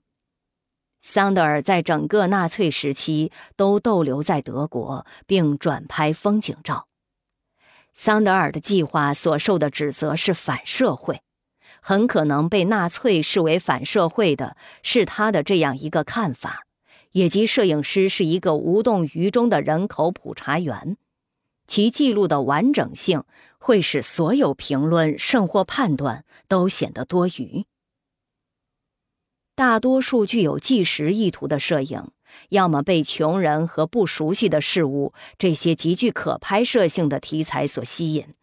要么被名人所吸引。但桑德尔不同，他的社会抽样异乎寻常，煞费苦心的广泛。他的人物包括官僚和农民、佣人和上流社会女子、工厂工人和工业家、士兵和吉普赛人、演员和职员。但是这种多样性并没有消除阶级优越感。桑德尔的折中风格泄露了他的弱点：有些照片不经意、流畅、自然；另一些则幼稚和令人尴尬。他有很多以单调的白色为背景的摆姿势的照片，他们是庄重的脸部照片与旧式照相馆肖像的混合。桑德尔不自觉地调整自己的风格，使其吻合他拍摄的人物的社会阶层。专业人士和富人往往是在户内拍摄的，不用道具，他们说明自己的身份。劳工和社会弃儿则通常有个表示他们所处位置的背景，通常是户外，由这背景来说明他们的身份。仿佛不可以假设他们也拥有一般在中产阶级和上流社会达到的那些自足的身份似的。在桑德尔的作品中，每个人都在合适的位置，没有人迷失或受约束或偏离中心。他拍摄一个傻瓜时之不动感情，与他拍摄一个砌砖工人完全一样。一名无腿的二战退伍军人与一名穿制服的健康的年轻士兵也没有什么不同，愁眉苦脸的共产党学生与微笑的纳粹分子也没有什么差别，一名大实业家与一名歌剧歌手也没有什么二致。桑德尔说：“我的意图不是批评或描述这些人。”他宣称拍摄其对象时没有批评他们。这我们也许不会感到意外，但他认为自己也没有描述他们，这就很有趣了。桑德尔与每个人配合，也意味着与每个人保持距离。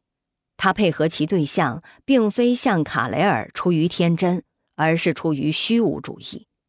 虽然他的摄影是出色的现实主义，但他们却是摄影史上一批最真正的抽象的作品。一文有声，把世界读给你听。很难想象一个美国人尝试桑德尔那种全面的分类学。美国那些最伟大的肖像摄影，例如沃克·埃文斯一九三八年的《美国照片》和罗伯特·弗兰克的一九五九年的《美国人》，都是刻意的漫不经心，同时反映摄影师对拍摄穷苦人和流离失所者。被遗忘的美国公民这一纪实摄影传统的酷爱。一九三五年，农场安全管理局发起了由罗伊·埃默森·斯特赖克主持的美国历史上最雄心勃勃的集体摄影计划，但该计划只关注低收入群体。农场安全管理局的计划，其构思是要用图片记录我们的农村地区和农民问题，这是斯特赖克的原话。该计划毫不掩饰其宣传目的。关于应采取什么态度对待他们的问题题材，斯特赖克对其班子有具体指示。该计划的目的是要证明被拍摄的穷苦人的价值，因此该计划含蓄地界定其观点，也即需要使中产阶级相信穷苦人真的穷苦，以及穷苦人是有尊严的。比较一下农场安全管理局的照片和桑德尔的照片是很有启发的。虽然在桑德尔的照片中，穷苦人并不缺乏尊严，但这并不是因为桑德尔有任何同情意图。他们的尊严是在病治中显现的，因为摄影师以看待任何其他人那样冷酷的方式看待他们。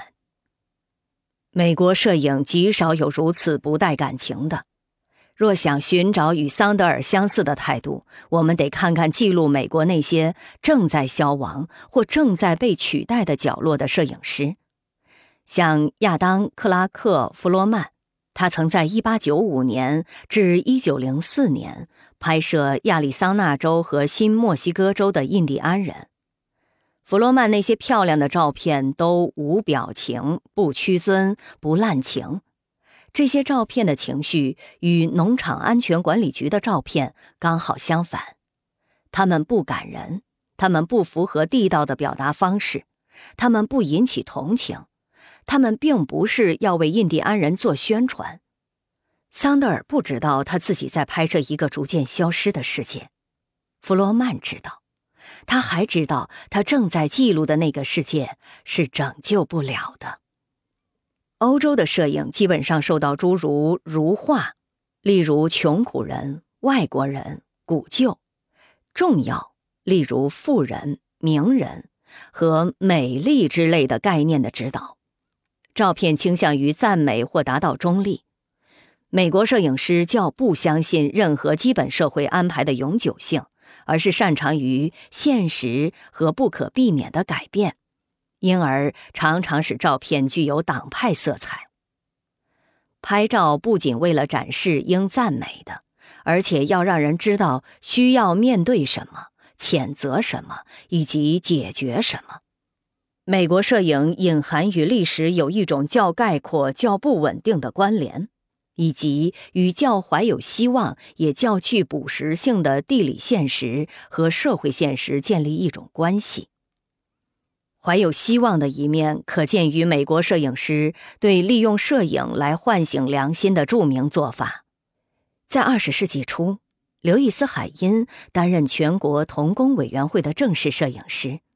而他拍摄的儿童在沙场、菜田和煤矿干活的照片，确实影响了议员，使他们立法禁止使用童工。斯特赖克是海因的学生。在新政期间，斯特赖克的农场安全管理局计划把有关移民工人和佃农的消息带回华盛顿，以便官僚们想办法帮助他们。但在另一个意义上，纪实摄影哪怕是在最有道德使命的时候，也是专断的。不管是汤姆森的超脱的旅行者的报告，还是李斯或海因的充满激情的揭发丑闻的作品。都反映了想占有一种陌生的现实的迫切感，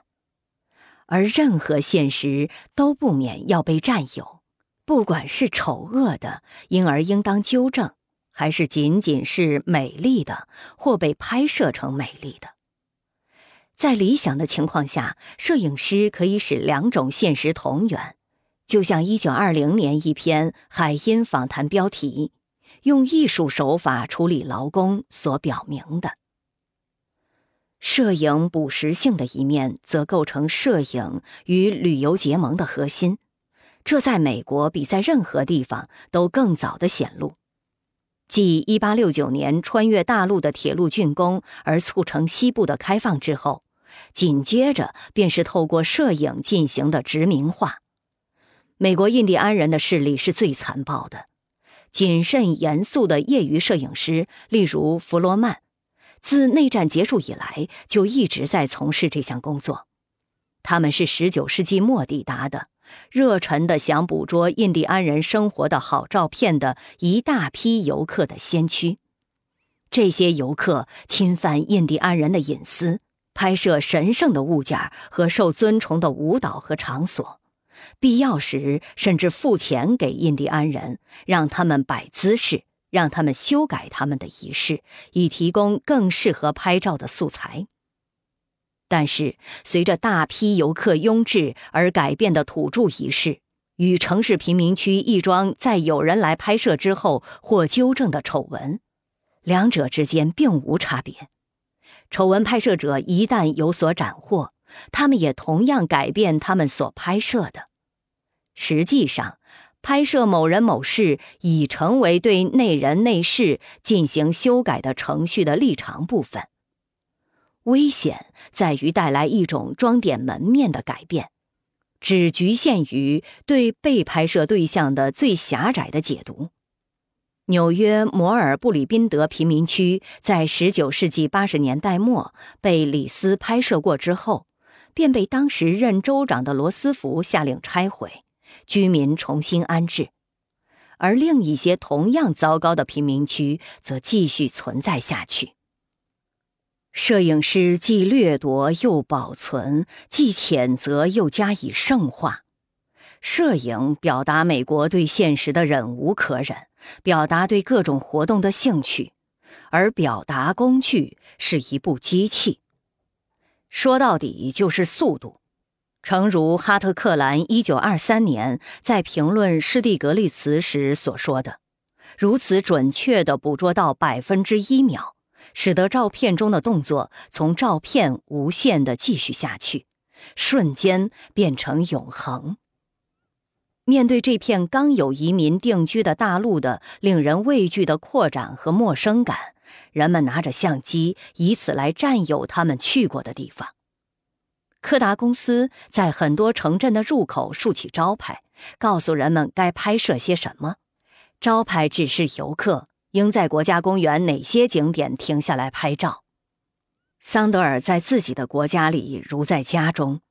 美国摄影师则经常在路上。怀着不尊敬的错愕心情看待他们的国家，以超现实的惊异的方式呈现给他们的扑面而来的景象。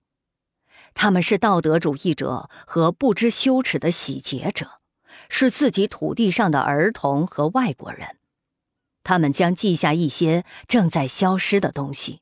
然后通过拍摄它们来加快它们的消失。他们像桑德尔那样采集一个个样本，寻求建立十全十美的存货清单，假定可以把社会设想成一个可理解的整体。欧洲摄影师假设社会具有大自然的某种稳定性，美国的大自然总是可疑的，处于守势的，被进步吞噬的。在美国，每个样本都变成遗物。一向以来，美国风景似乎总是太纷纭、辽阔、神秘、易逝，不适合以科学态度对待。在事实面前，他不知道，他无法说。亨利·詹姆斯在一九零七年的《美国风景》中写道：“他甚至不想知道或说，在理解面前，事实本身规模太大的耸现，不是一口说得出的。”仿佛音节太多，难以构成可读的词。相应的，对他的想象力来说，那不可读的词，那回答各种问题的难以捉摸的大答案，悬挂在辽阔的美国天空中，就像某种荒诞和胡诌的东西，不属于任何已知的语言，而他。正是在这个方便的标志下旅行、考虑和沉思，以及尽他最大的能力享受。美国人感到他们国家的现实是如此庞大、变动。若以某种归类的科学的方式来看待它，那会变成最粗率的假设。你可以通过规避手段来间接理解它，把它分裂成一块块奇怪的碎片。这些碎片用某种方法，通过以特殊代表一般的举语法，被当作整体。美国摄影师们像美国作家们，假设在国家现实中有某种不可言喻的东西，某种有可能从未被看见过的东西。杰克·凯鲁亚克在为罗伯特·弗兰克的美国人写的导言的开头说：“美国那种疯狂的感觉。”当大街上太阳热辣辣，音乐从自动唱机或从附近的葬礼传来，正是罗伯特·弗兰克在这些精彩的照片中捕捉的。这些照片是他拿了一笔古根海姆基金，驾驶一辆残旧的二手车到实际上四十八个州旅行时在路上拍摄的。他像一个影子，以灵巧、神秘、天才、悲哀和诡异拍摄从未在电影中见过的场面。看了这些照片，你最终会再也闹不清，究竟一部自动唱机是不是比一个棺材更悲哀。美国的任何存货清单都不可避免是反科学的，是由众多物件搅成一团的一种瞻望式的湖州的混乱。在混乱中，自动唱机酷似棺材。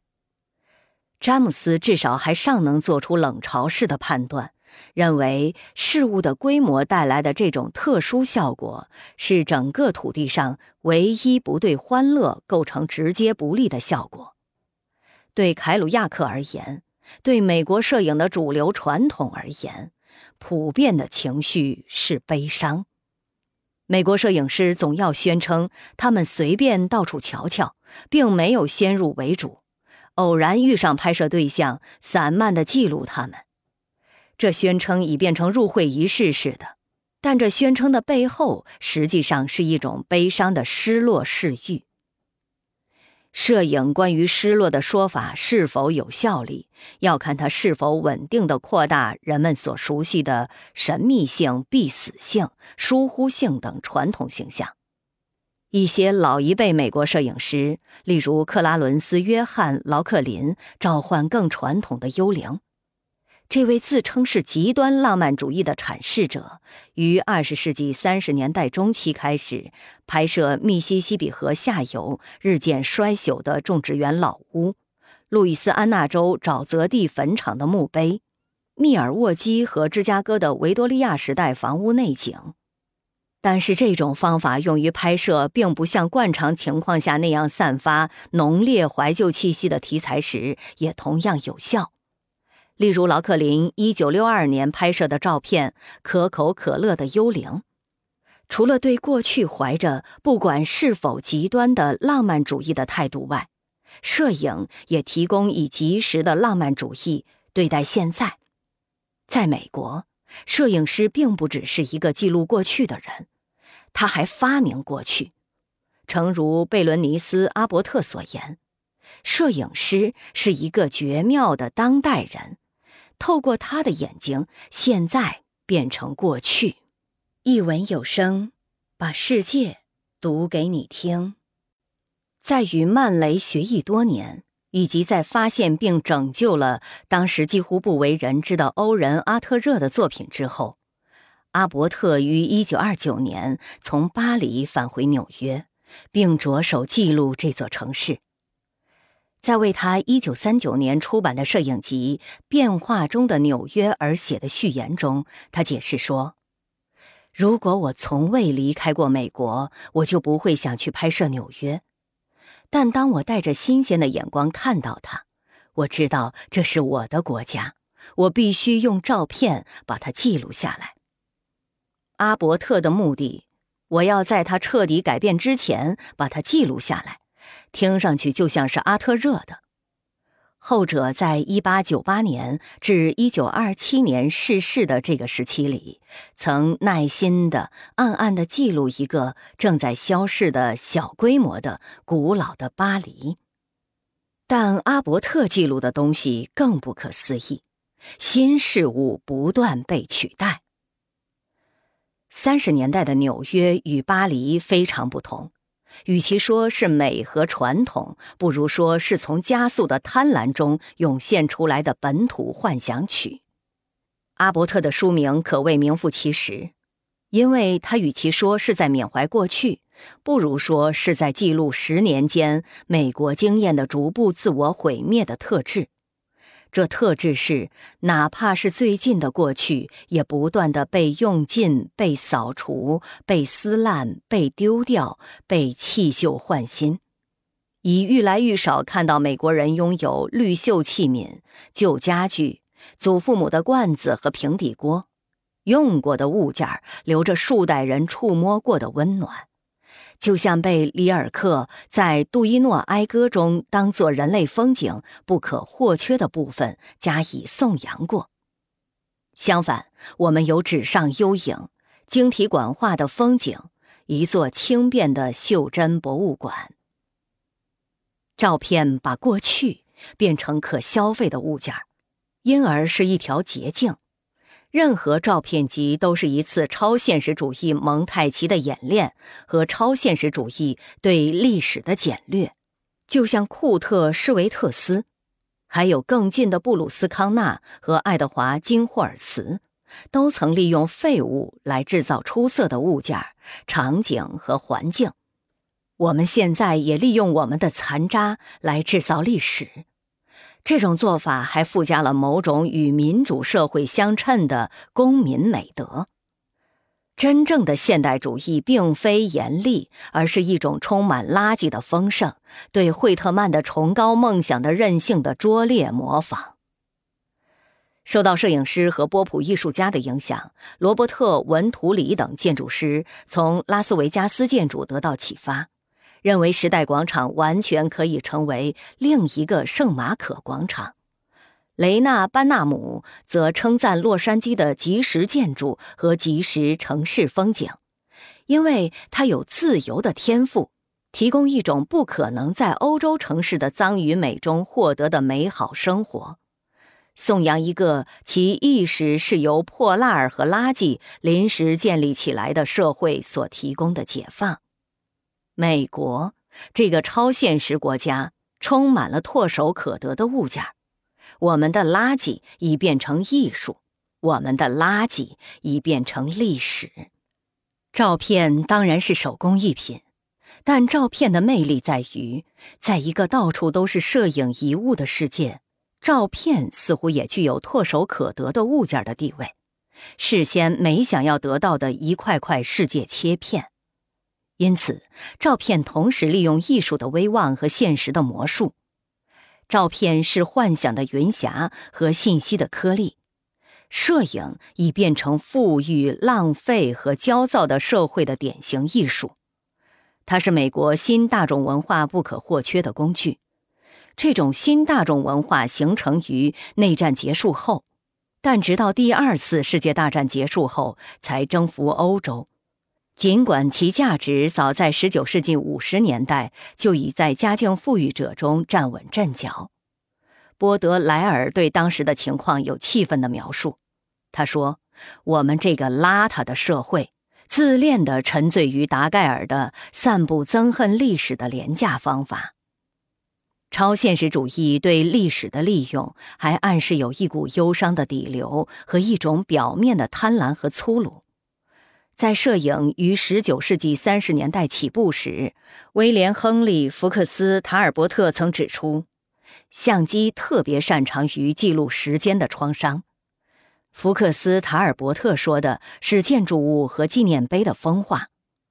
对我们来说，更有趣的伤损不是石头的伤损，而是肉体的伤损。通过照片，我们以最亲密、最心乱的方式。追踪人们如何衰老的现实，凝视自己的旧照，或我们认识的任何人的旧照，或某位经常被拍摄的公共人物的旧照。第一个感觉就是，我、他、他，那时年轻多了。摄影是疏忽的生命的存货清单，如今手指一碰就足以使一个瞬间充满死后的反讽。照片展示人们如此无可辩驳的在那里，而且处于他们生命中某个特定年龄。照片把一些人和一些事物集合在一起，而他们在一会儿之后就解散、改变，继续他们各自独立的命运的历程。观看罗曼·维什尼亚克一九三八年拍摄的。波兰犹太人隔离区日常生活的照片，我们的感情会被这样一种理解所淹没，以及这些人转眼就要被灭绝。在这个孤独的漫步者眼中，拉丁语系国家的墓园里，那些固定在墓碑上、镶在玻璃背后的千篇一律的照片里的所有脸孔，似乎都隐含着他们死亡的凶兆。照片表明那些正在迈向自己的消亡的人们的无辜和脆弱，而摄影与死亡之间的这种联系，始终阴魂般纠缠着人们的照片。在罗伯特·西奥德马克1929年的电影《星期天的人们》中，一群柏林工人在一次星期日郊游结束时拍照留念。他们逐个站在巡回摄影师的黑箱前，咧嘴而笑，表情焦虑，扮小丑，直视。摄影机持续的拍摄特写，使我们细味每一张脸的活动。接着，我们看见那张脸在其最后一次表情活动中凝固了，保存在定格画面中。在电影的画面的流动中，这些照片震颤，刹那间从现在变成过去，从生变成死。克里斯马克一九六三年的《防波堤》是历史上最令人不安的电影之一，讲述一名男子遇见自己的死亡。整部影片都是以静止照片来叙述。照片制造的着迷，既令人想起死亡，也会使人感伤。照片把过去变成被温柔的注目的物件通过凝视过去时产生的笼统化的感染力，来扰乱道德分野和取消历史判断。最近有一本摄影集，按字母次序。编排一群彼此格格不入的名人婴孩时代或儿童时代的照片。斯大林与格特鲁德·斯泰因分别被放置在左右页，各自向外望。两人看上去同样严肃和可亲。埃尔维斯·普雷斯利和普鲁斯特是另一对年轻夜伴，彼此外表还颇有点相似。三岁的休伯特·汉弗莱和八岁的阿尔德斯·赫胥黎肩并肩，两人有个共同点，就是他们都已经表露出他们后来那种强大的夸张性格。由于我们都知道这些儿童后来都成为名人，包括在大多数情况下我们都见过他们的照片，因此书中每张照片都充满趣味和魅力。在这点上，以及在具有超现实主义反讽特点的类似冒险上，制作的快照或最普通的照相馆肖像是最有效的。这类照片看上去甚至更古怪、更动人和更具预兆性。通过设法把老照片放置在新脉络中，来重新编排老照片，已成为图书业的一大生意。一张照片仅是一块碎片。随着时间的推移，其系脖绳逐渐松脱，它飘进一种柔和的抽象的过去性，开放给任何一种解读或与其他照片配对。一张照片还可以被当作一句引语，使得一本摄影集变得像一本语录书。以书本形式收录照片的一种愈来愈普遍的做法，是干脆给照片配上引语。一个例子，鲍勃·阿德尔曼一九七二年的《乡土气息》，它是二十世纪六十年代拍摄的，历时五年。这是一本有关亚拉巴马州一个农业县、美国最贫困的县之一的摄影集。阿德尔曼这本书是现在让我们赞美名人的后裔，表明偏爱为失败者塑像的纪实摄影的传统仍继续着。现在让我们赞美名人的意思，恰恰是其拍摄对象都不是名人，而是被遗忘者。但是沃克·埃文斯这本摄影集配有詹姆斯·阿吉撰写的雄辩的散文，有时写的太多，旨在加深读者对佃农生活的同情。没有人冒昧要替阿德尔曼的人物说话。他这本摄影集渗透着自由派的同情，其特点是假设完全没有观点，也即不偏不倚、没有强调的看待其人物。乡土气息可视作奥古斯特·桑德尔的计划，客观的拍摄一部记录一个民族的图集的微型版，只涉及一个县。但是这些抽样人物自己却有话说，并给这些朴实的照片增加了原本不会有的重量。配上他们的话，他们的照片便等于把威尔科克斯县的公民塑造成义不容辞的捍卫或展示他们的土地的公民，表明这些人实际上是一系列立场或态度。另一个例子，迈克尔·莱西一九七三年的《威斯康星死亡之旅》，他也是在照片的协助下建构一个农业县的画像，但时间是过去，发生于一八九零年至一九一零年，那是严重衰退和经济困难时期。而杰克逊县是通过从随便找到的属于那二十年间的物件而被重新建构起来的。这些物件包括一集由该县首府的主要商业摄影师查尔斯·范沙伊克拍摄的照片，他有约三千张玻璃底片保存于威斯康星州历史学会，还有一些来自当时的原始资料的引语，主要是当地报纸和该县疯人院的记录，以及有关中西部的虚构作品。引语与照片无关。却以一种全靠运气的直觉而与照片建立联系，就像在表演时，约翰·凯奇讲的话和声音与莫塞·坎宁安早已编排好的舞蹈动作互相配合。乡土气息所拍摄的人物都是印在照片对页的宣言的作者，白人与黑人、穷人与富人都在说话，展示截然不同的观点。尤其是在阶级问题和种族问题上，但是在阿德尔曼那里，照片与声明互相对照，莱西收集的文字所讲的却是同一回事，也即在十九世纪末二十世纪初的美国，有数目可怕的人动不动就把自己吊死在谷仓里，把自己的子女扔进水井里，割断自己的配偶的喉咙。在大街上脱衣服、烧毁邻居的庄稼，以及做出各种可能使自己被丢进监狱或疯人院的行为，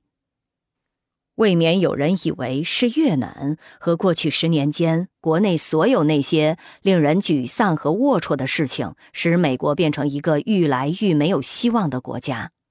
莱西特别指出，早在十九世纪末，梦想就已破碎了。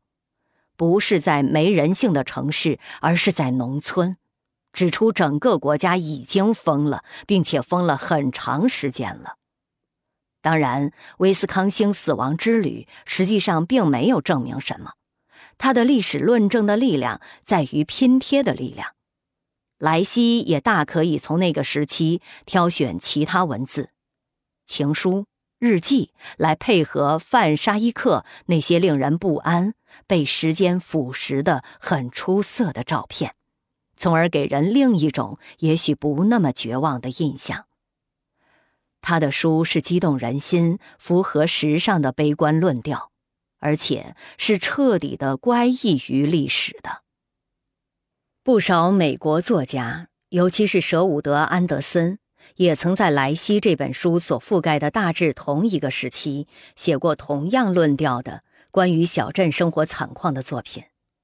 然而，尽管像《威斯康星死亡之旅》这样的照片加虚构作品提供的解释不如很多故事和小说，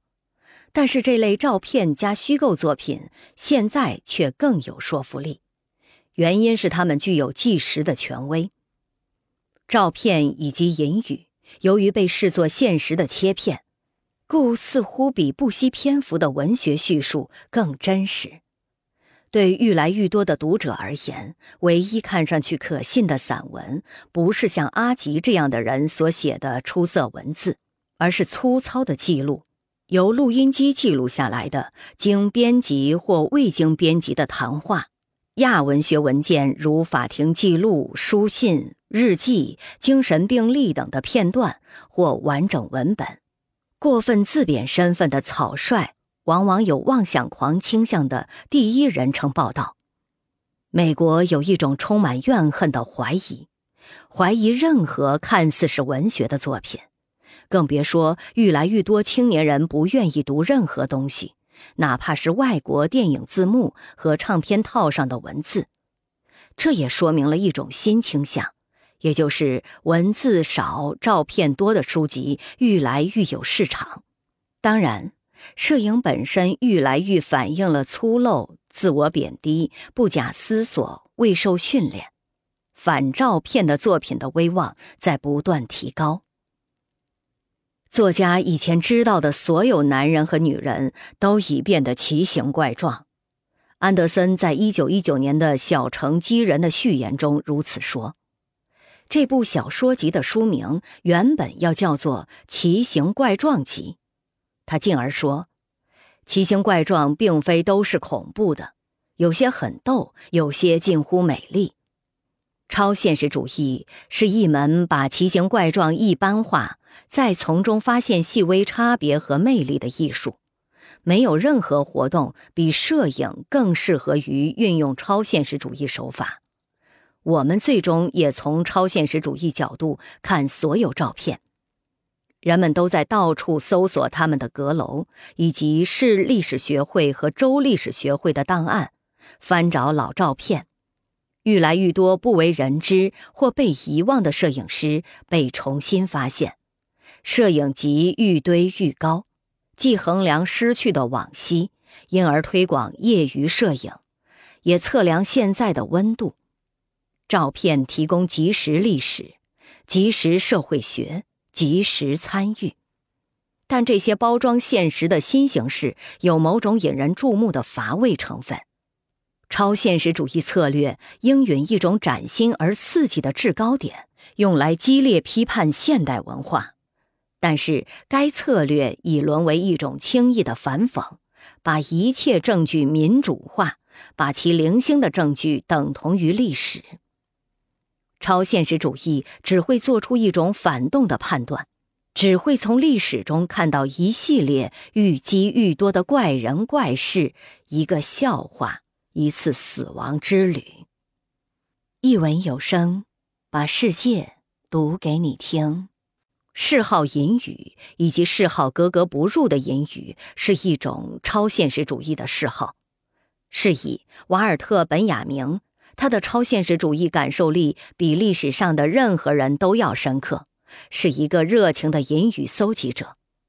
汉娜·阿伦特在他那篇极具拙见的关于本雅明的文章中谈到，他三十年代最大的特点莫过于他永远随身携带的那些黑封面的小笔记本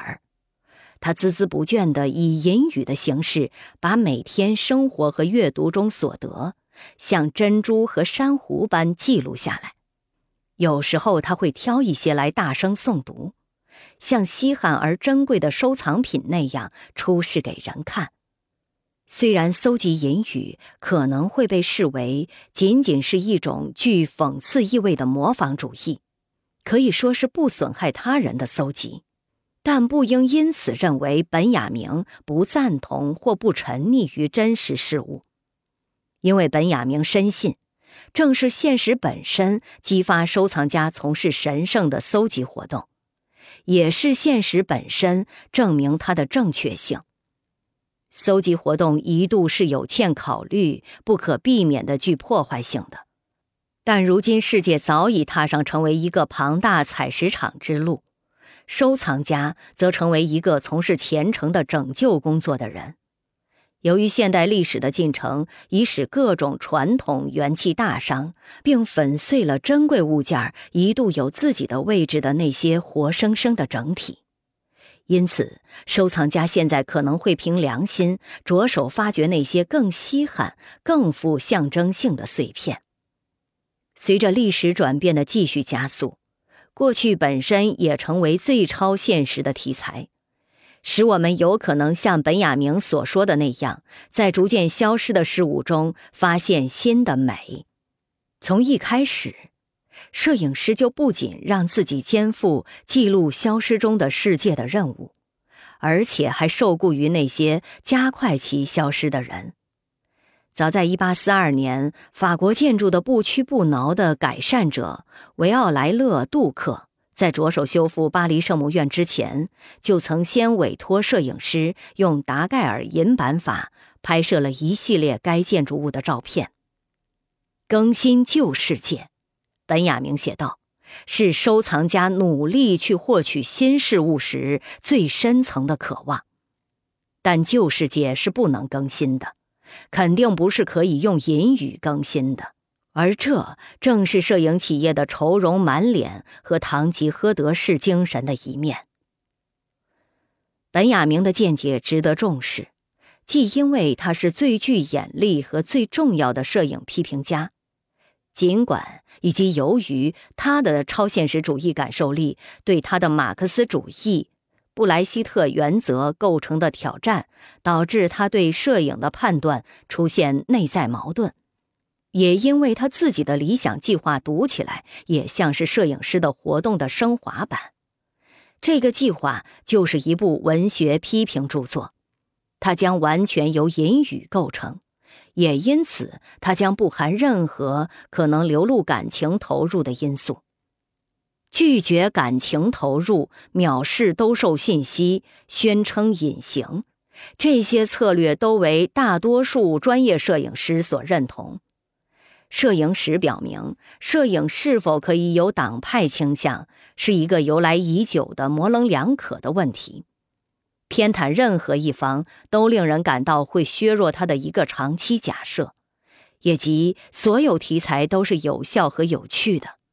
但是，对本雅明而言，是一个极其棘手、要求极高的理念：让雅默的过去用自己的声音讲话。包括他所有难以解决的复杂性的东西，一旦在摄影中被笼统化，就变成不但不是创造过去，而且是加强去除对过去的创造，并且恰恰是通过保存过去的行为来达到这种去除，同时不断加强虚构一种新的平行的现实。这虚构的现实使过去变成眼下。同时突出过去的喜剧或悲剧的无效性，使过去的特殊性抹上无限度的反讽色彩，还把现在变成过去，把过去变成过去性。摄影师像收藏家一样，被一种激情赋予活力，即使表面上是对现在的激情，实际上也是与一种过去感联系着的。然而，尽管传统上具有历史意识的艺术，企图使过去井然有序，企图区别创新与后退、中心与边缘、重要与不重要，或仅仅是有趣，但摄影师的做法，就像收藏家的做法，是无条理的，应该说是反条理的。摄影师对某一题材的热情与其内容或价值，也是使题材可以归类的东西，没有根本的关系。最重要的是，摄影师的热情是肯定该题材的在，肯定该题材的正当性，观看一张脸的正当性，安排一批拍摄对象的正当性，相当于收藏家衡量珍品的标准。肯定该题材的实质，使它变得独一无二的任何特性。专业摄影师那无比的任性、热切的目光，不仅抗拒对题材的传统归类和评价，而且有意识地寻求蔑视和颠覆传统归类和评价。基于这个理由，这目光对题材的处理，其偶然性要比一般宣称的少得多。原则上。摄影是执行超现实主义的授权，对题材采取一种绝无妥协余地的平等主义态度，一切都是真的。实际上，摄影就像主流超现实主义的品味本身一样，对废物、碍眼之物、无用之物、表层剥落之物、奇形怪状之物和矫揉造作之物，表现出一种积习难改的嗜好。是以，阿特热专门捕捉边缘事物之美，粗制滥造的有轮交通工具，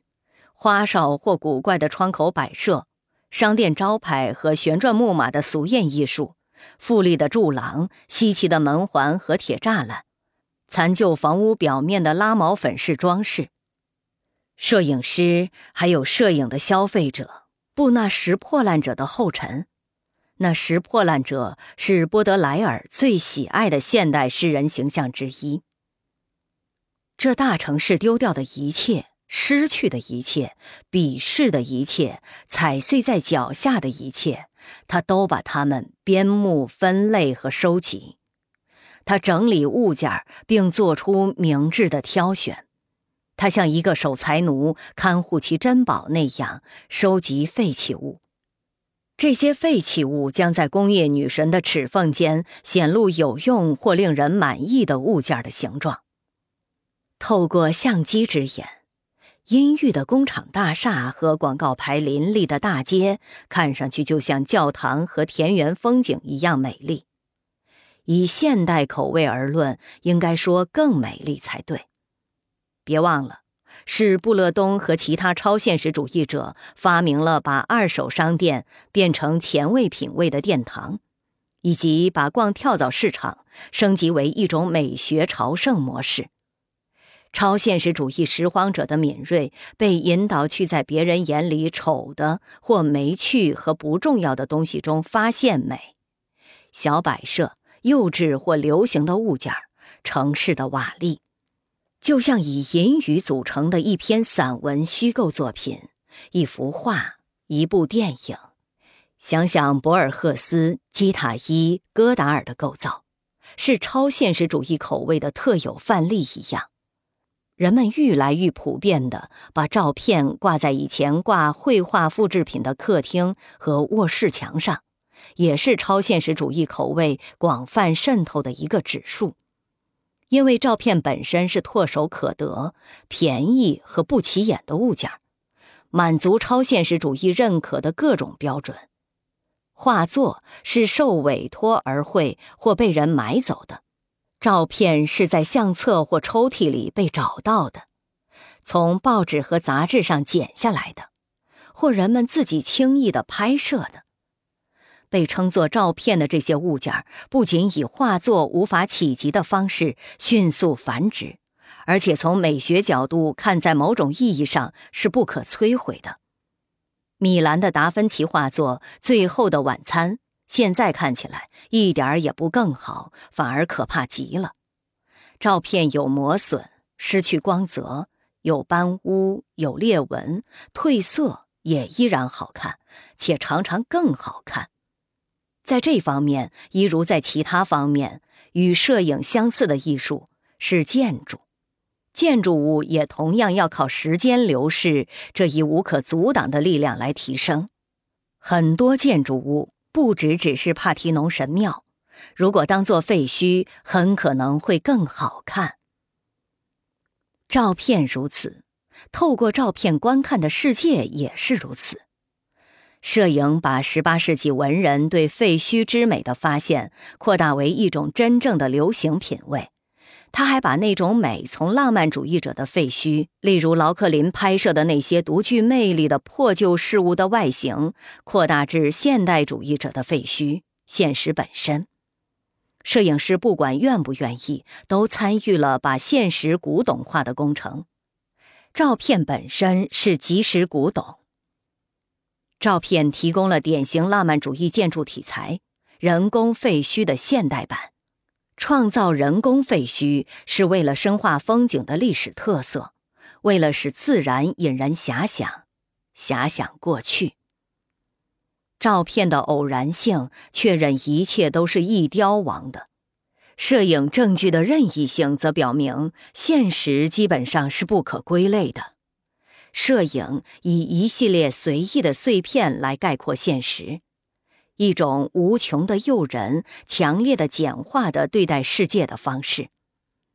摄影师坚持认为，一切都是真实的，这既说明成为超现实主义聚集点的那种与现实的半喜气洋洋、半居高临下的关系，也暗示真实还不够。超现实主义在宣称对现实的基本不满之余，也表明一种疏离的姿态。这种姿态现已成为世界上那些有政治势力的、工业化的、人人拿着相机的国家和地区的普遍态度。在别的地方，现实又怎会被认为是不足、乏味、过分有秩序、肤浅的理性的呢？在过去，对现实不满本身表达了一种对另一个世界的向往；在现代社会，对现实不满本身表达了对复制这个世界的向往，并且是强烈的、最难以令人忘怀的表达。仿佛只有把现实当做一个物件来看，通过照片的摆布，它才真正是现实，即是说超现实。摄影不可避免地包含以某种居高临下的态度对待现实，世界从在外面被纳入照片里面，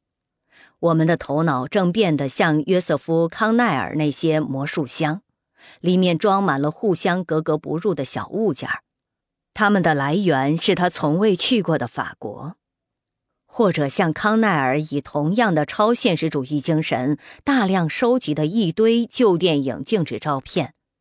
作为勾起对当初电影经验的缅怀的遗物，作为象征式的占有演员之美的手段。但是，一张静止照片与一部电影的关系本身是极为误导的。引用一部电影与引用一本书是不同的。一本书的阅读时间是由读者决定的，一部电影的观看时间则是由导演决定的。对影像的感知只能像剪辑允许的那样快或那样慢，因此。一张可以使我们在某个时刻流连多久都可以的静止照片，是与电影的形式相抵触的，就像一批把某人的一生或某个社会的某些时刻冻结起来的照片，与那个人和那个社会的形式是相抵触的，因为那形式是时间里的一个过程，在时间里流动。照片中的世界与真实世界的关系，也像静止照片与电影的关系一样，根本就是不准确的。生命不是关于一些意味深长的细节被一道闪光照亮，永远的凝固，照片却是。照片的诱惑，他们对我们的影响。是他们在同一时间里提供了鉴赏者与世界的关系和一种混杂的对世界的接受，因为这鉴赏者与世界的关系在经历了现代主义对传统美学准则的反叛之后，是深刻的卷入对庸俗作品的趣味标准的推广的。虽然一些被视为个人物件的照片具有重要艺术作品的尖锐而可爱的重力。但照片的扩散终究是对庸俗作品的肯定。摄影那超流动的凝视使观者感到惬意，创造一种虚假的无所不在之感，一种欺骗性的见多识广。一心要成为文化激进派甚至革命家的超现实主义者，常常有一种出于好意的幻想，以为他们可以成为。更确切地说，应该成为马克思主义者。但是，超现实主义的唯美主义充斥着太多反讽，难以跟作为二十世纪最具诱惑力的道德主义形式的马克思主义兼容。马克思曾批评哲学一味只求理解世界，而不是改变世界。在超现实主义感受力的范围里作业的摄影师则告诉我们。就连试图理解世界也是无聊的，并提议我们搜集世界。一文有声，把世界读给你听。世欲的英雄主义。没人透过照片发现丑，但很多人透过照片发现美。除了相机被用于记录或用来纪念社会仪式的情况外。触动人们去拍照的是寻找美。福克斯·塔尔伯特1841年用来申请照片发明专利权的名字叫卡罗式照相法，源自 “calos”，意为美。没有人会惊呼这简直太丑了，我一定要给他拍张照。哪怕有人这样说，那意思也只是我觉得这丑东西太美了。一个普遍的现象是，其目光曾掠过美的事物的人，往往会对没有把它拍摄下来表示遗憾。相机在美化世界方面所扮演的角色是如此成功，使得照片而非世界变成了美的事物的标准。对自己的房子感到骄傲的主人，很可能会拿出该房子的照片，向客人展示它有多棒。我们学会透过照片来看自己，觉得自己有吸引力，恰恰是认定自己在照片里会很好看。照片创造美的事物，然后经过一代又一代的拍照，把美的事物用光。例如，某些壮丽的自然风景，差不多完全丢给业余摄影爱好者那兴致勃勃的注意力去蹂躏。这些影像的暴饮暴食者可能会觉得落日太陈旧，那些落日现在看起来，哎呀，实在太像照片了。很多人准备被拍照时都感到焦虑，不是因为他们像原始地区的人那样害怕受侵犯，而是因为他们害怕相机不给面子。人们希望见到理想化的形象，一张他们自己的照片，显示他们最好看的样子。当相机给出的照片的形象不比他们实际的样子更吸引人时，他们会感到自己受训斥。但是没几个人有幸上镜，即是说，在照片中比在现实生活中更好看，即使不化妆或未经照明改善。照片常常被称赞率真、诚实，恰恰表明大多数照片是不率真的。继福克斯塔尔伯特的正负片制版法于19世纪40年代中期开始取代第一种实用的照相制版法——达盖尔银版法之后十年，一位德国摄影师发明了第一种修整负片的技术。他制作的同一张肖像的两个版本，一张经过修整，另一张未经过修整。在一八五五年巴黎举办的世界博览会上震惊观众。这是第二次世界博览会，也是第一次有摄影展的世界博览会。相机会说谎的消息使拍照更受欢迎。说谎的后果，在摄影中必然比在绘画中更受关注。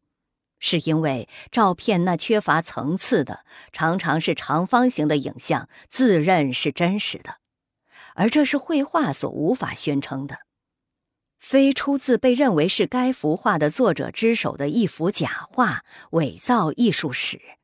被修整过或篡改过，或说明文字是假的一张假照片，则伪造现实。摄影史可以概括为两种不同迫切需要之间的斗争：一是美化，它源自美术；一是讲真话，它不仅需接受不含价值判断的真理，源自科学的影响这一标准的检验，而且需接受一种要求讲真话的道德化标准的检验，既源自19世纪的文学典范，也源自当时独立新闻主义这一崭新的专业。摄影师就像后浪漫主义小说家和新闻记者一样，被认为有责任揭穿虚伪和对抗无知，这是绘画难以承担的任务，因为绘画的程序太慢太笨。不管有多少19世纪画家相信米勒关于“美即是真”的说法，敏锐的观察家们曾指出，照片所传达的真实有某种赤裸裸的东西。即使是在制作者不想去窥探的时候，在一八五一年带有七个尖角格的房子中，霍桑让其年轻摄影师霍尔格拉夫对达盖尔银版法肖像说了如下一番话：虽然我们只承认他仅能描绘肤浅的表面。但实际上，他以一种画家即使能够发现，也永远不敢冒险涉足的真实性，把秘密的性格暴露出来。由于相机可迅速记录任何东西，摄影师也就无需像画家那样，在什么才是值得考虑的形象的问题上做出狭窄的选择。于是，他遂把观看变成一个崭新的工程。仿佛只要怀着足够的热忱和专注去追求，观看本身真的就能够调和揭示真相这一声言和揭示世界之美这一需要似的。相机一度由于有能力忠实的拍摄现实而成为令人惊叹的对象，又由于其粗劣的准确性而在最初的时候遭鄙视。但结果却是，相机有效的大大推广外表的价值，也就是相机所记录的外表。照片并非只是据实的拍摄现实，那是受过严密检查掂量的现实。看他是不是忠于照片。依我看，文学写实主义的最重要倡导者左拉在从事十五年业余摄影之后，于一九零一年断言：“你不能宣称你真的看到什么，除非你把它拍摄下来。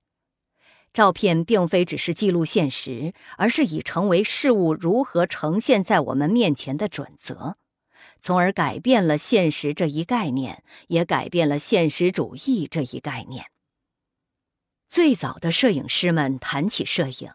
就好像相机是一部复制机器似的，好像人们操作相机时是相机在看似的。摄影的发明受欢迎，是因为人们把它当作缓解日益累积的资讯的重负和感觉印象的重负的一种手段。福克斯·塔尔伯特在其1844到1846年的摄影集《大自然的画笔》中披露，摄影这个概念是他在1833年想到的。当时他正做意大利之旅，这是像他这样的英国富家子弟都需要做的事，并在科莫湖画风景素描。他是在一个暗箱的帮助下画画的。这种装置能投射影像，但不能把影像定型。他说，他开始思考被暗箱的镜片反映在纸上的大自然画卷的图像那不可模仿的美，并琢磨是否有可能使这些自然影像耐用的印刻出来。在福克斯·塔尔伯特看来，暗箱本身就是一种新的标记法，其魅力恰恰是不带个人感情。因为它记录一个自然的影像，也就是说，影像的形成仅仅是由于光的作用，而无需艺术家的画笔的任何协助。摄影师被认为是一位敏锐但不干涉的观察家，一个抄写员，而不是诗人。但是，随着人们很快发现，无论你怎样拍摄同一事物，总是拍摄不出同一照片。有关相机提供不带个人感情的客观的影像的假设，便让位于这样一个事实，也即照片不只是存在的事物的证明，而且是一个人眼中所见到的事物的证明，不只是对世界的记录，而且是对世界的评价。很明显，不只存在一种由相机记录协助叫做观看的简单统一的活动。还有一种摄影式观看，既是工人们观看的新方式，也是工人们表演的新活动。一八四一年，已有一个法国人带着达盖尔银版法相机在太平洋漫游。也正是这一年，达盖尔式旅行《地球风光和最瞩目遗迹》第一卷在巴黎出版。十九世纪五十年代是摄影的东方主义的伟大年代，在一八四九年至一八五一年与福楼拜合作中东大旅行的马克西姆·杜坎，开始他的拍照活动，集中拍摄诸如阿布辛贝勒巨像和巴勒贝克寺之类的名胜，而不是阿拉伯农民的日常生活。然而不久，带相机的旅行家就兼并更广泛的题材，而不限于著名景点和艺术品。摄影式观看，意味着倾向于在因太普通而为大家视而不见的事物中发现美。摄影师被假定要做到，不只是看到眼中所见世界本来的样子，包括早已广为人称道的奇迹。他们还必须以新的视觉选择来创造兴趣。自发明相机以来，世界上便盛行一种特别的英雄主义——视域的英雄主义。摄影打开一种全新的自由职业活动模式，允许每个人展示某种独特、热忱的感受力。摄影师们出门去做文化、阶级和科学考察，寻找夺人心魄的影像。不管花费多大的耐性和忍受多大的不适，他们都要以这种积极的、渴求吸取的、评价性的、不计酬劳的视域形式来诱捕世界。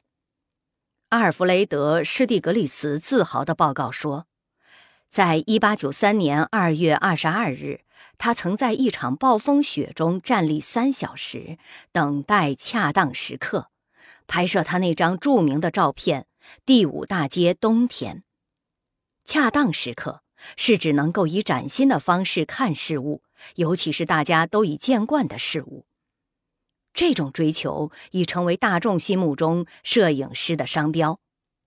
到二十世纪二十年代，摄影师已像飞行员和人类学家一样成为现代英雄，不一定非要离家不可。大众报纸的读者被邀请去与我们的摄影师一道做发现之旅，参观各种新领域，诸如从上面看世界、放大镜下的世界、每日之美、未见过的宇宙、光的奇迹、机器之美、可在街上找到的画面、日常生活的神话，以及只有相机才能揭示的那种美。眼睛完全看不到，或通常不能孤立起来看的物质世界的一角，或譬如从飞机上俯瞰，这些是摄影师的主要征服目标。有一阵子，特写似乎是摄影最具独创性的观看方法。摄影师发现，随着他们更窄小的裁切现实，便出现了宏大的形式。在19世纪40年代初。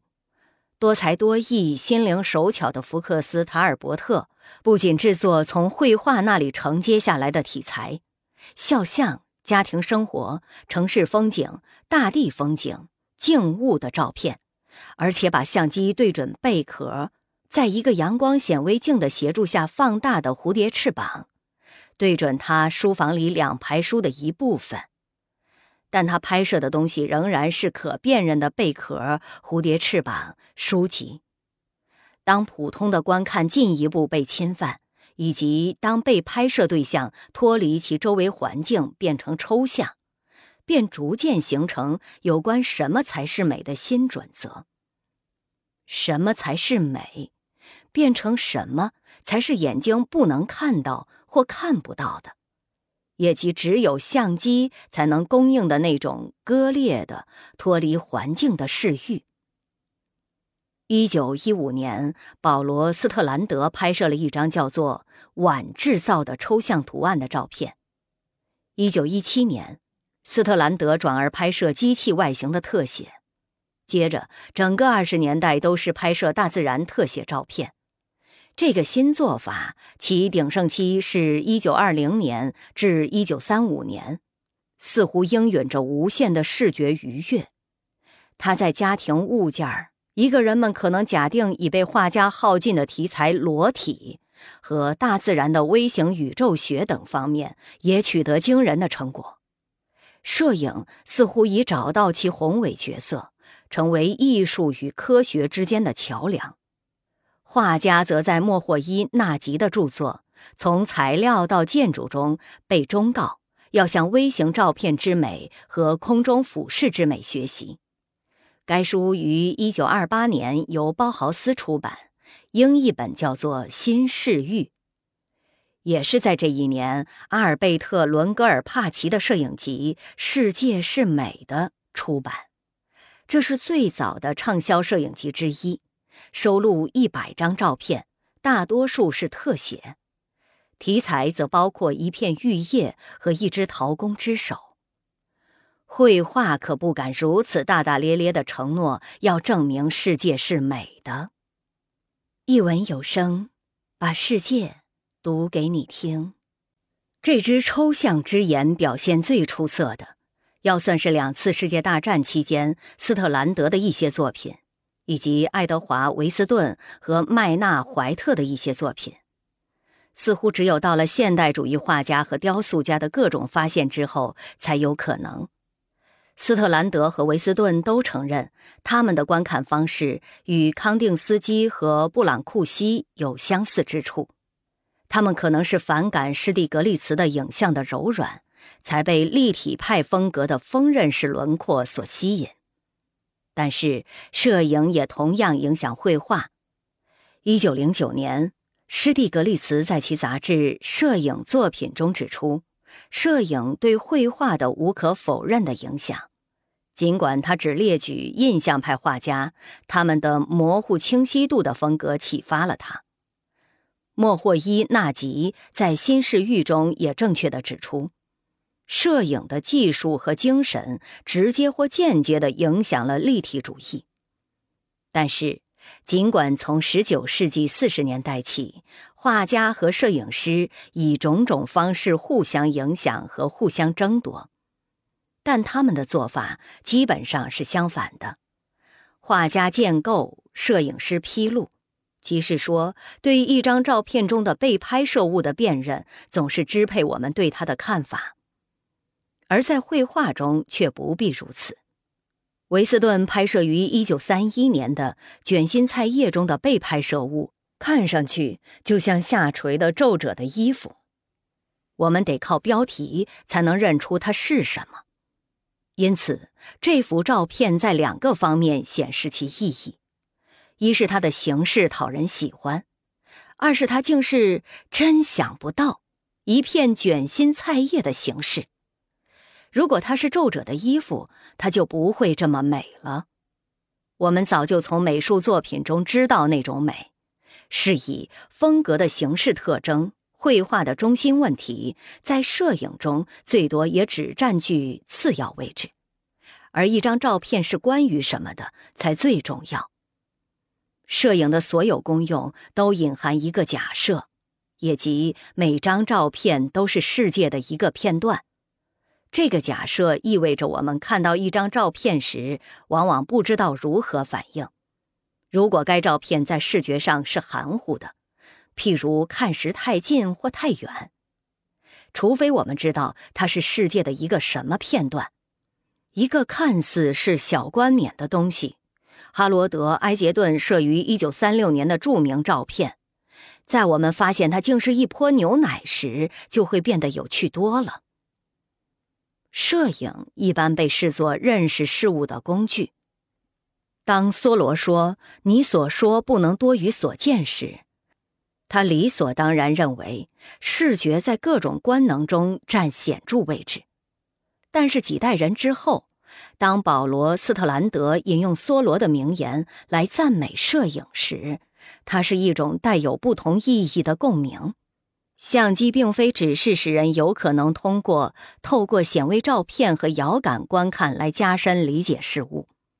相机通过培养为观看而观看这一理念而改变观看本身。梭罗仍生活在一个多官能的世界，尽管在当时观察也已开始取得一种道义责任的地位。他所谈的仍是一种未与其他观能割断的观看，以及处于脉络中的观看，被他称作自然的脉络，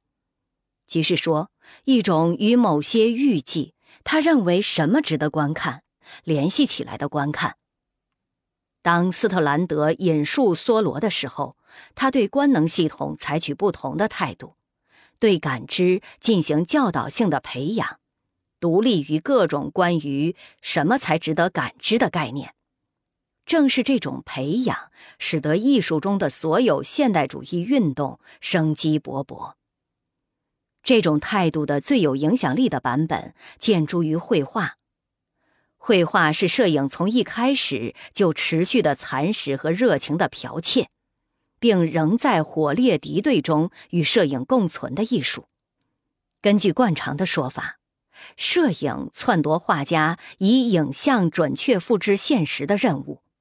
为此，维斯顿认为，画家应深深感激才对。维斯顿像此前和此后很多摄影师那样，认为这次篡夺事实上是一次解放。摄影通过接管迄今被绘画所垄断的描绘现实的任务，把绘画解放出来，使绘画转而肩负起伟大的现代主义使命——抽象。但摄影对绘画的影响并不这么一目了然。因为当摄影进场时，绘画已主动地开始其从现实主义表现形式撤退的漫长旅程。透纳生于1775年，福克斯·塔尔伯特生于1800年。况且，按摄影以如此迅速和彻底的成功侵占绘画领土看，则绘画领土上的人口很可能应已灭绝了才对。十九世纪绘画那些严守具象派技法的成就，其不稳定性最明显的见诸肖像画的命运。肖像画的描绘对象变得愈来愈像是绘画本身，而不是坐着被画像的人。终于不再受最有雄心的画家青睐，除了近期若干突出的例外，譬如大肆借用摄影影像的弗兰西斯·培根和沃霍尔。在标准描述中被略去的绘画与摄影之间关系的另一个重要方面是摄影所获得的新领土的边界，立即就开始扩大。原因是一些摄影师拒绝被局限于拍摄使画家无法抗衡的那些卓绝的极端现实主义作品。是以，在两位著名的摄影发明家中。达盖尔从未想过要超越自然主义画家的表现范围，而福克斯·塔尔伯特却立即就认识到，相机有能力把那些通常为肉眼所不见和绘画从未记录过的形式孤立起来。渐渐的，摄影师们加入对更抽象的影像的追求，这显示他们对模拟有所顾忌。使人想起现代主义画家把模拟性作品斥为仅仅是画画，这不啻是绘画的复仇。很多专业摄影师宣称要拍摄不同于记录现实的东西，这是绘画对摄影的深远的反影响的最清晰指数。但是，不管摄影师们在对待未感知而培养感知这一固有价值的态度上，以及在对待相对的不重要但主导高级绘画一百多年的题材的态度上有多少共同点？他们在行使这些态度时，却不能复制绘画的态度，因为一张照片在本质上是永远不能完全超越其表现对象的，而绘画却能。一张照片也不能超越视觉本身。而超越视觉，在一定程度上却是现代主义绘画的终极目标。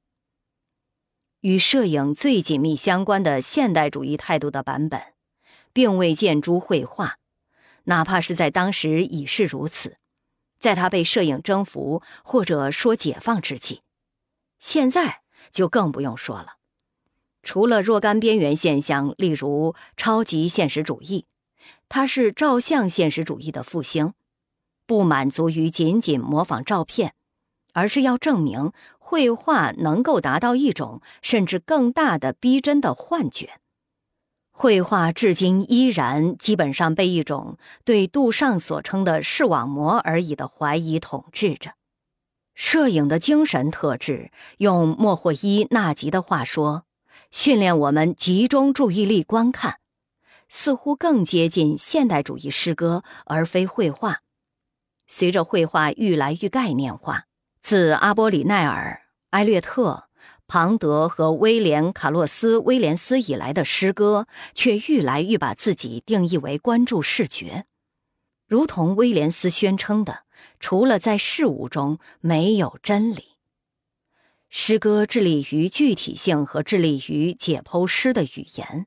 类似摄影致力于纯粹的观看。两者都暗示不连贯性、断裂的形式和补偿性的统一。根据迫切但常常是任意的主观要求，把事物从它们的脉络中抠出来，以便用新角度看它们，把事物草草的撮合在一起。虽然大多数摄影者只是在助长公认的有关美的概念，但有抱负的专业摄影师却往往认为自己是在挑战这些观念。在像维斯顿这样的英雄式现代主义者看来，摄影师的冒险是精英式的、先知式的、颠覆式的、启示式的。摄影师宣称是在执行布莱克式的净化官能的任务，一如维斯顿在形容自己的作品时所说的：“向其他人揭示他们周遭活生生的世界。”向他们展示他们自己视而不见的眼睛所错过的。虽然维斯顿也像斯特兰德那样宣称不关心摄影是不是一门艺术这个问题，但是他对摄影的要求仍然包含有关摄影师作为艺术家的所有浪漫假设。到二十世纪二十年代，一些摄影师已充满信心地占用了一门前卫艺术的修辞。他们装备着相机，与循规蹈矩的感受力做猛烈搏斗，忙于实现庞德关于日日新的号召。维斯顿以傲气十足的不屑说：“最有资格钻入今日的精神的是摄影，而不是软绵绵、怯懦懦的绘画。”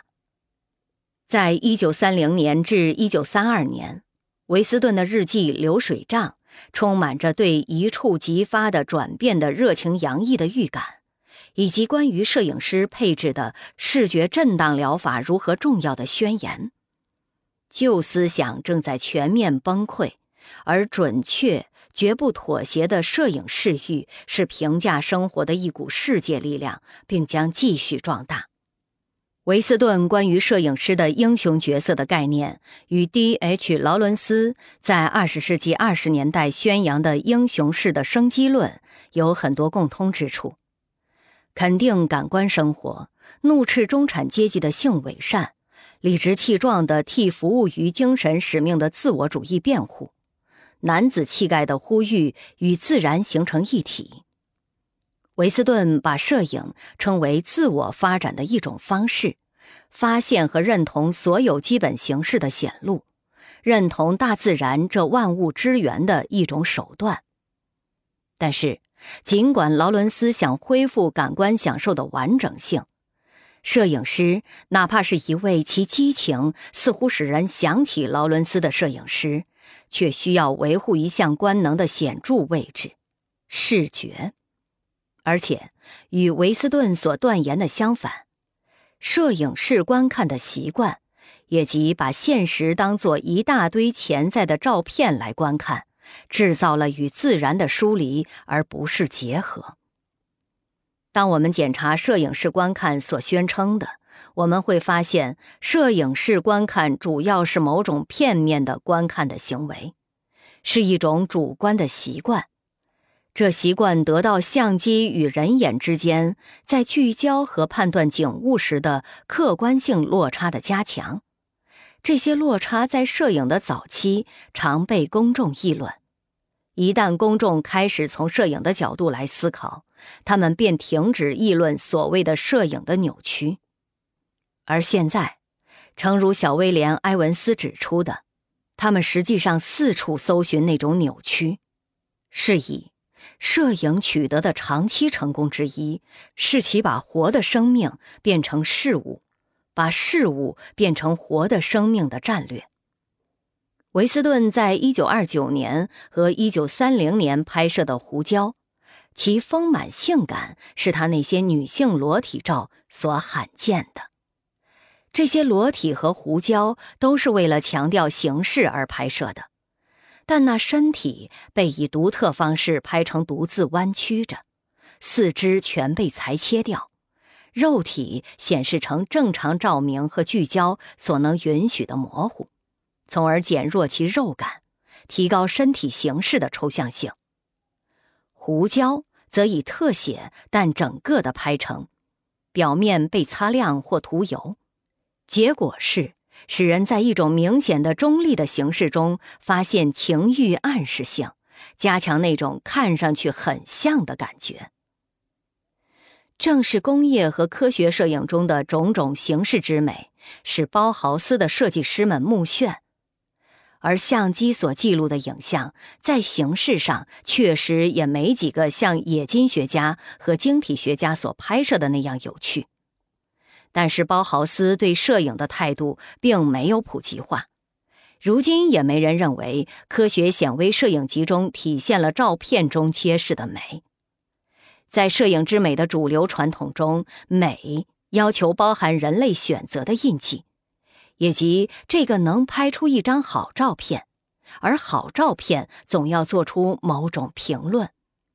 事实证明，揭示一个抽水马桶桶身的优雅形体美。维斯顿一九二五年在墨西哥拍摄的一系列照片的主题，要比表现一片雪花或一块煤化石的深远诗意更重要。一文有声，把世界读给你听。对维斯顿来说，美本身是颠覆性的，就像他那些雄心勃勃的裸体照引起某些人的反感惊骇时，似乎证实的。事实上，是维斯顿，然后是安德烈·凯尔泰斯和比尔·布兰特，使裸体摄影受到尊敬。现在，摄影师较有可能侧重他们所揭示的事物中的普通人性。虽然摄影师仍未停止寻找美，但是摄影已不再被认为需要在美的保护下创造某种心灵上的突破。像维斯顿和卡蒂埃·布列松这样一些有抱负的现代主义者，都把摄影理解为一种真正的新观看方式，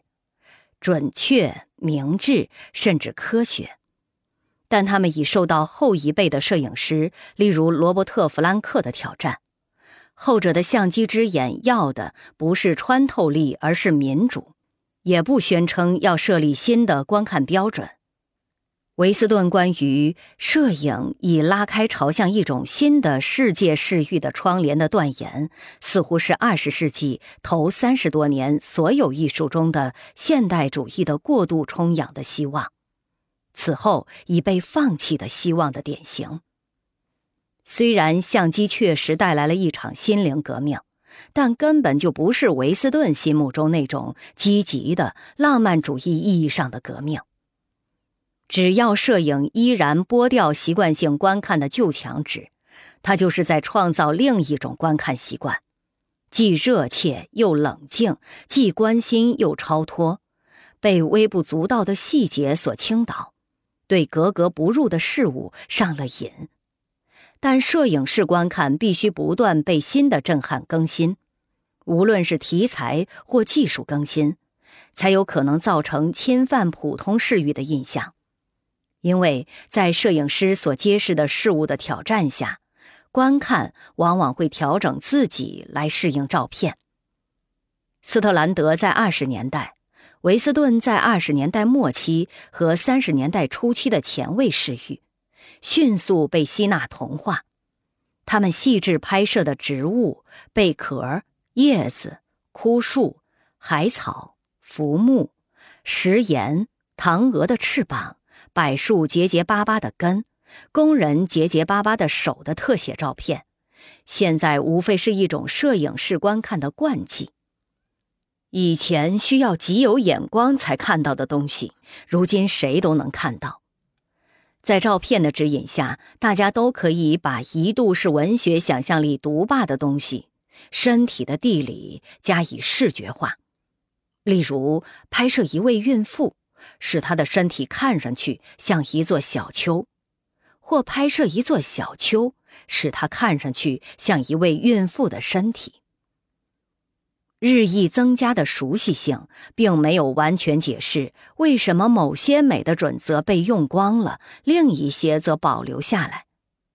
美的准则的耗损，既有道德上的，也有感知上的。斯特兰德和维斯顿怎么也不会想到，这些美的概念竟会变得如此沉浮。然而，一旦你像维斯顿那样坚持维护像完美这样一个乏味的美的理想，则有如此结果，似乎是不可避免的。据维斯顿的说法，画家总是试图以自己强加的方式来改善自然，摄影师则是证明自然提供了不计其数的完美的构图，到处是秩序。在现代主义者的美学纯粹主义的好战态度的背后，存在着一种令人惊诧的对世界的慷慨接受。对于在卡梅尔二十世纪二十年代的瓦尔登湖附近的加州海岸度过大部分摄影生涯的维斯顿来说，找到美和秩序是相对容易的；而对于以拍摄建筑照片和城市居民的类型照片开始其摄影生涯的阿伦·西斯金德，一位紧接着斯特兰德之后一代的摄影师和纽约人来说，这个问题是一个创造秩序的问题。当我拍摄一张照片，西斯金德写道：“我希望它是一个全新的对象，完整而自足，其基本条件是秩序。”对于卡蒂埃·布列松来说，拍照是寻找世界的结构，沉醉于形式带来的纯粹快乐，是揭示混乱中有秩序。谈论世界的完美而不显得谄媚，也许是不可能的。但是，展示世界的完美这一美的概念太过滥情，太过非历史，根本难以支撑摄影。比斯特兰德更追求抽象、追求发现形式的维斯顿，其整体作品比斯特兰德狭窄，似乎是不可避免的。是以。维斯顿从未深感需要拍摄有社会意识的照片，并且除了在1923年至1927年在墨西哥度过的这个时期外，他一直都回避城市。斯特兰德则像卡迪埃·布列松一样，被城市生活那如画的荒凉和破坏所吸引。但哪怕是远离大自然，斯特兰德和卡迪埃·布列松，还可以加上沃克·埃文斯，依然带着同一种到处辨识秩序的严谨眼光拍照。施蒂格利茨、斯特兰德和维斯顿的观点认为，照片首先应该是美的，也即构图应该美。如今似乎显得空泛了，在无序的事实面前显得太迟钝。正如成为包豪斯摄影观之基础的对科学技术的乐观主义，也显得近乎有害。维斯顿的影像无论多么值得钦佩，无论多么美，对很多人来说已不那么有趣了。而19世纪中叶英国和法国的早期摄影师们拍摄的，和例如阿特热拍摄的，其魅力则有增无减。维斯顿在日记《流水账》中认为，阿特热不是一位出色的技术家。这个判断再好不过的反映出维斯顿观点的连贯性和他远离当代口味。光晕大受破坏，色彩修正不佳。维斯顿指出，他对题材的直觉很强烈，但他的记录很弱，他的构造无可原谅。你常常觉得他没有抓住实质。当代口味暴露了斤斤计较印刷是否完美的维斯顿的缺陷，而不是阿特热和摄影的通俗传统的其他大师的缺点。不完美的技术现在受到青睐，恰恰是因为它打破了大自然与美的静态平衡。大自然已更多的变成表达怀旧和义愤的题材，而不是沉思的对象。这可见于维斯顿的最著名弟子安塞尔·亚当斯的壮丽风景和包豪斯传统的最后一部重要摄影集——安德烈亚斯·费宁格1969年的《大自然的解剖》，与当前拍摄大自然遭玷污破坏的影像之间在口味上的距离。就像回顾起来，这些形式主义者关于美的概念，似乎与某种历史气氛，以及对摩登时代新事与新纪元的乐观主义有联系。同样的，维斯顿和包豪斯学派所代表的摄影纯粹性的标准的衰落，也是伴随着最近数十年来经历的道德松弛而来的。在当前幻想破灭的历史气氛中，人们对形式主义者关于没有时间性的美的概念愈来愈麻木，较黑暗、受时间限制的美的标准则愈显重要，引发人们重估往昔的摄影。而最近几代的摄影师显然反感所谓的美。他们宁愿展示无序，宁愿提炼一则往往令人躁动不安的译文，也不愿分离出一种最终令人放心的简化形式。这是维斯顿的话。然而，尽管宣称要以间接的、不摆姿势的、往往是严酷的摄影来揭示真相而非美，但摄影依然在美化。事实上。摄影最持久的胜利，一直是他有能力在卑微、空洞、衰朽的事物中发现美。至少，真实事物有一种感染力，而这感染力是美，例如穷人之美。维斯顿一九二五年拍摄的他最心爱的一个儿子的照片，尼尔的身躯似乎是美的。而这是由于其拍摄对象的优美线条，和由于照片的大胆构图和微妙照明，一种由技巧和品味带来的美。雅加布里斯1887年至1890年以粗糙的闪光拍摄的照片似乎是美的，而这是因为其拍摄对象的力量，也即在一个不确定的时代里，邋遢。奇形怪状的纽约贫民窟居民的状况，还因为这些照片的错误构图的正确性和缺乏对整体色调值的控制而造成的呆滞的对照，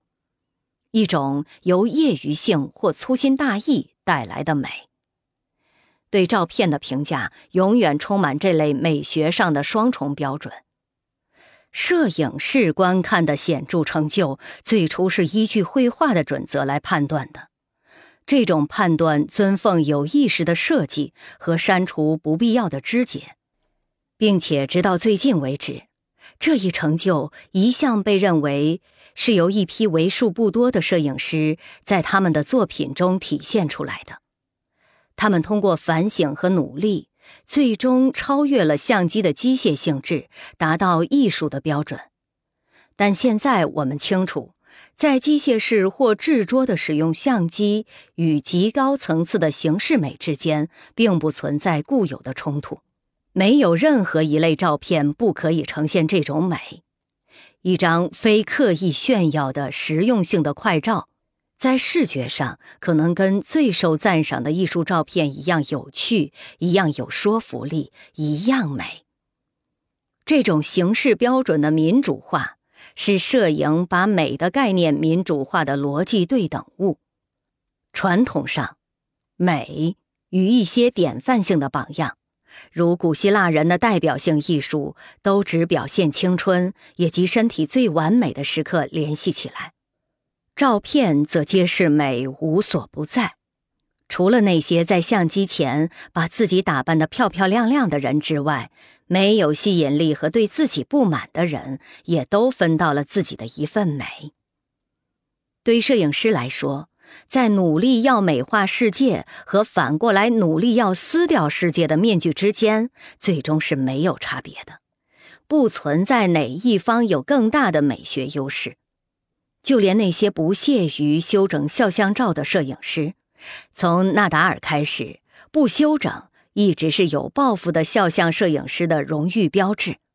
也倾向于在某些方面保护被拍摄者，以免他们受过于暴露无遗的相机的损害。肖像摄影师都以专业责任保护那些确实十分理想的著名的面孔，例如家宝。但他们最典型的一项努力是寻找真面孔，一般是在无名者、穷苦人、社会弱者、老人、精神病患者，对相机的侵略性毫不在意或无力提出异议当中寻找。斯特兰德一九一六年拍摄的两张城市事故受害者肖像照，盲妇和男人。就是属于这种寻找的最早成果。皆以特写拍摄。在德国经济衰退的最严重年份，赫尔墨·列尔斯基拍摄了一整册的愁苦脸孔，并于1931年以《日常脸孔》的书名出版。列尔斯基付钱给模特拍摄这集被他称作客观人物研究的照片。过分放大的毛孔、皱纹、皮肤斑点暴露无遗。这些收费模特，要么是从一个劳工介绍所弄来的失业佣人，要么是乞丐、街道清洁工、小贩和洗衣妇。一文有声，把世界读给你听。相机可以很仁慈，相机也是残忍的专家。但是，根据支配着摄影口味的超现实主义偏好，相机的残忍只会产生另一种美。因此，虽然时装摄影是建基于这样一个事实，也即可以拍出比真实生活中更美的东西，但是并不令人吃惊的是，有些从事时装摄影的摄影师也被不上镜的东西吸引。埃夫登谄媚的时装照片，与他作为拒绝谄媚者拍摄的照片，例如他1972年为他临终的父亲拍摄的优雅、冷酷无情的肖像照，可谓完美的互补。肖像画的传统功能，也即把肖像主人美化或理想化，依然是日常摄影和商业摄影的目标。但在被当作一门艺术的摄影中，这种传统功能的前途已大受限制。总的来说，这方面的荣誉都被科迪利亚们得去了。作为一个对传统美做出反应的载体，摄影已大大扩展了我们关于什么才是审美上令人愉悦的东西的看法。这种反应有时候是以真实性的名义。有时候是以精致或一些更漂亮的谎言的名义。是以十多年来，时装摄影一直在发展各种各样的突发性姿势。这些姿势反映出超现实主义的明白无误的影响。布勒东写道：“如果美不令人站立，就不是美了。哪怕是最富同情心的新闻摄影，也受到压力。”要他同时满足两类期待：一类是由我们基本上从超现实主义角度看照片引起的期待；一类是由我们相信某些照片提供关于这世界的真实而重要的信息引起的期待。W. 尤金·史密斯二十世纪六十年代末在日本渔村水域拍摄的照片。其居民大多数因汞中毒而残废和慢慢死去。由于记录了一种引起我们愤慨的痛苦而令我们感动，又由于他们是遵循超现实主义的美的标准的精彩绝伦的创痛照片而疏离我们。史密斯那张一个临死的女孩扭曲在母亲怀中的照片。是一幅关于瘟疫受害者的世界的圣母哀子图。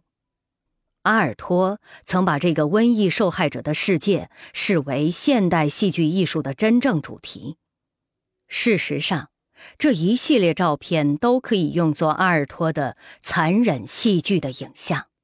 由于每张照片只是一块碎片，因此他的道德和情感重量要视乎他放在哪里而定。一张照片会随着他在什么环境下被观看而改变，因此，史密斯的水雨照片在照片小样上看，在画廊里看，在政治集会上看，在警察局档案里看，在摄影杂志上看，在综合性新闻杂志上看，在书里看，在客厅墙上看，都会显得不一样。上述各种场合都暗示着对照片的不同使用，但都不能把照片的意义固定下来。维特根斯坦在谈到词语时说：“意义就是使用。”照片也是如此。所有照片的存在和扩散，正是以这种方式造成了意义这个概念的腐蚀。造成了把真理瓜分成各种相对真理，而相对真理则被现代自由主义意识视为理所当然。关心社会的摄影师假设他们的作品可传达某种稳定的意义，可以揭示真相，但这种意义是注定要流失的。部分原因是照片永远是某种环境中的一个物件即是说，不管该环境如何形成对该照片的临时性，尤其是政治性使用，该环境都将不可避免地被另一些环境所取代。而这另一些环境将导致原先那些使用的弱化和逐渐变得不相干。摄影的主要特色之一是这样一个过程，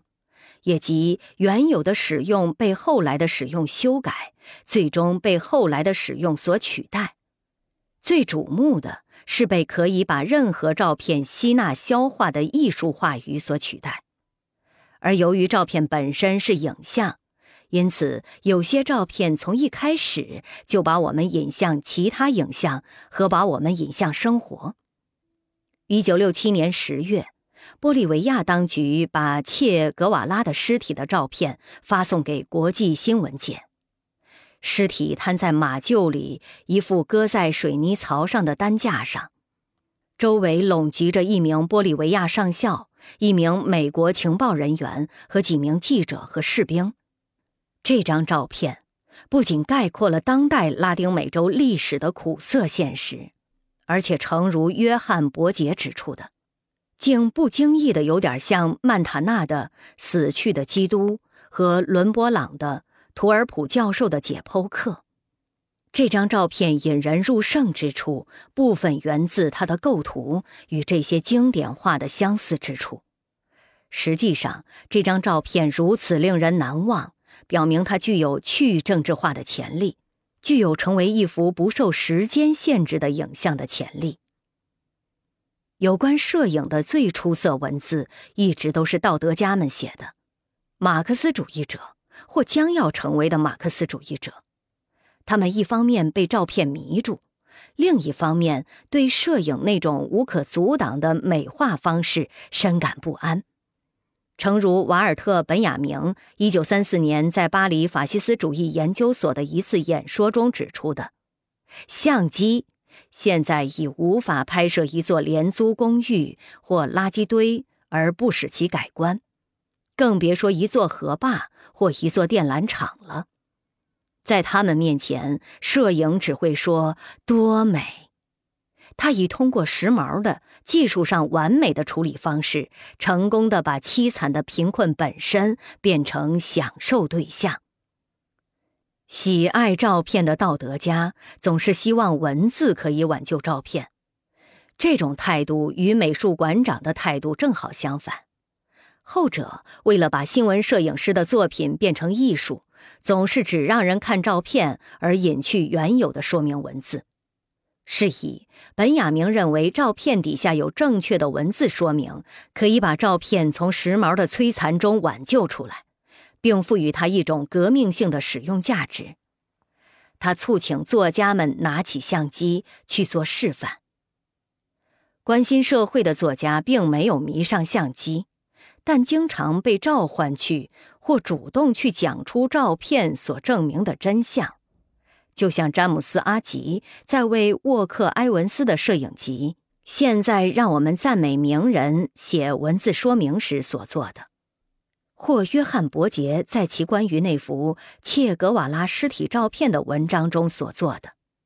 伯杰这篇文章实际上是一篇不惜篇幅的照片说明文字，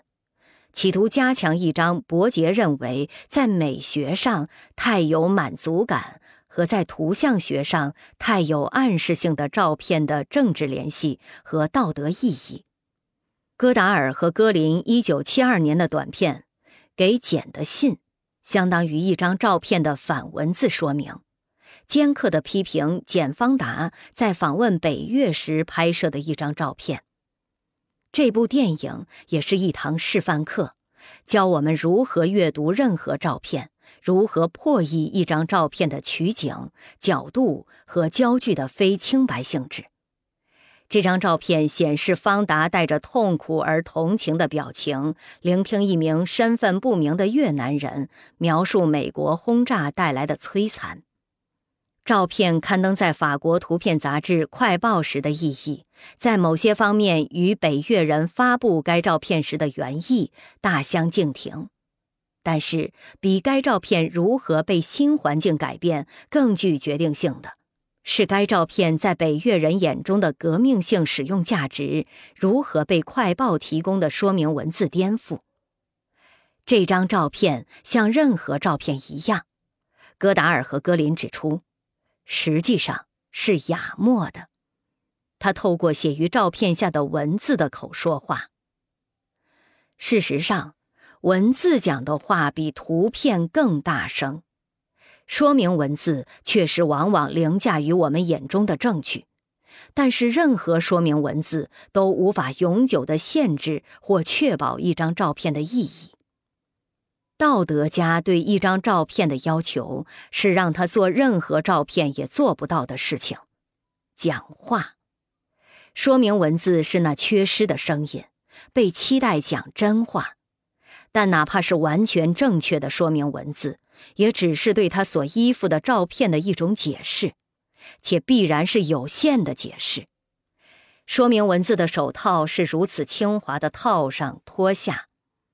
它不能防止一张照片或一组照片意图要支持的任何理据或道德诉求被每一张照片所承载的众多意义所损害。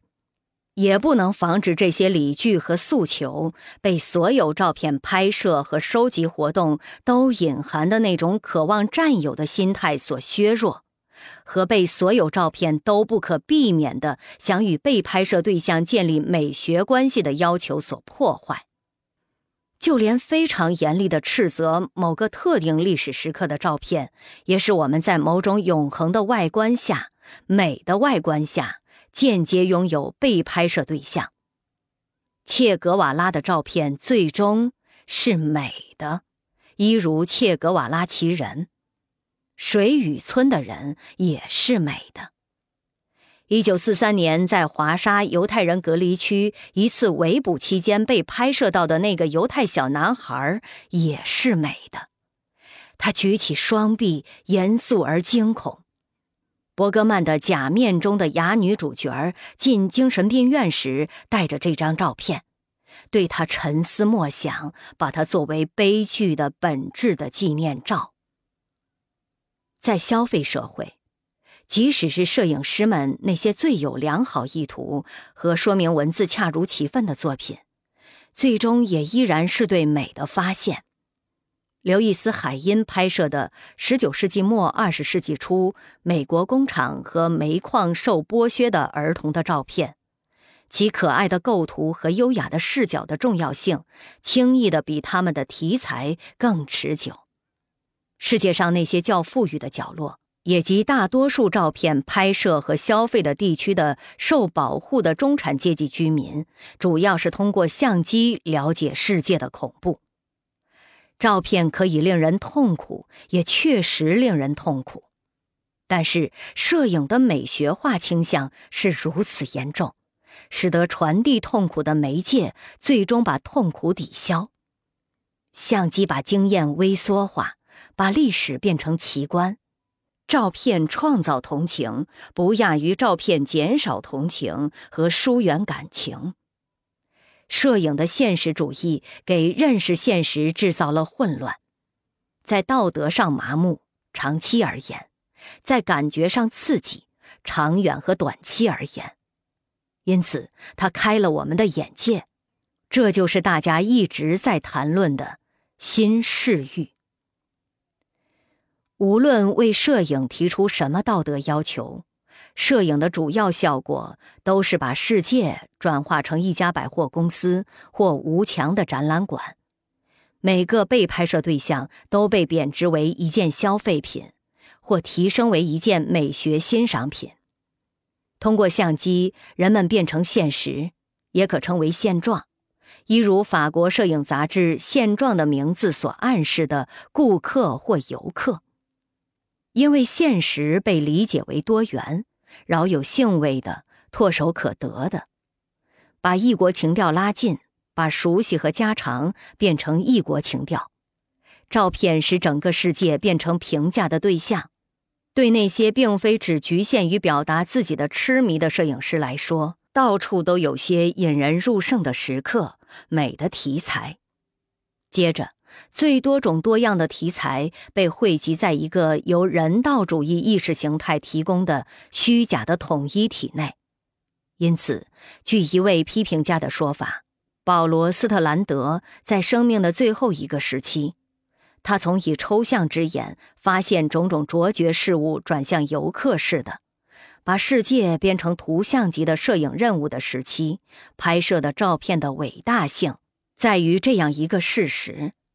也即他的人物，无论是鲍厄里街的无家可归者、墨西哥苦工、新英格兰农场主、意大利农民、法国工匠、布勒东或赫布里底渔民、埃及农民。乡村白痴或伟大的毕加索，全都带着同一种英雄特质——人性的色彩。这人性是什么？它是一种当事物被作为照片来观看时所具有的共同特质。拍照的迫切性，原则上是一种不加区别的迫切性，因为从事摄影现已被等同于这样一种看法。就是可以通过相机把世界上的一切变得有趣，但这种有趣的特质就像宣示人性一样是空洞的。摄影对世界的利用，连同其无数的记载现实的产品，已把一切都变得雷同。摄影做新闻报道的时候，其简化一点不亚于摄影揭示美的形式的时候。摄影通过揭示人的事物性、事物的人性，而把现实转化为一种同义反复。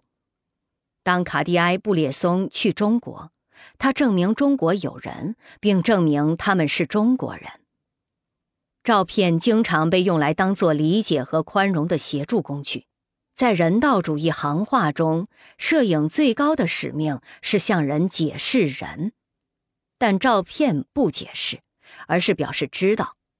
当罗伯特·弗兰克宣称要生产一个真实的当代文件，视觉冲击应做到消除解释时，他无非是实话实说而已。如果照片是信息，则这信息就是既透明又神秘的。照片是关于秘密的秘密。阿布斯如是说。他讲的愈多，你知道的就愈少。透过照片观看，虽然提供了理解的错觉，但实际上是与世界建立一种占有的关系。这是一种既培养美学意识又增加情感冷漠的关系。摄影的威力在于，它保持随时细查立即被时间的正常流动取代的瞬间。这种时间的冻结。每张照片的傲慢、尖锐的静止状态，已制造了崭新的、更有包容性的美的正点作品。但是，可以在一个片面的瞬间捕捉到的真实性，不管多么意味深长或重要，也只能与理解的需要建立一种非常狭窄的关系，与人道主义者关于摄影的种种声言所暗示的相反。相机有能力把现实转化为某种美的东西，恰恰是因为相机是一种相对软弱的传达真相的工具。人道主义已成为雄心勃勃的专业摄影师们的主导意识形态，取代了形式主义者为他们追求的美所做的辩护。其背后的理由，恰恰是人道主义掩饰了摄影企业骨子里对真实性和美的看法的混乱状况。一文有声，把世界读给你听。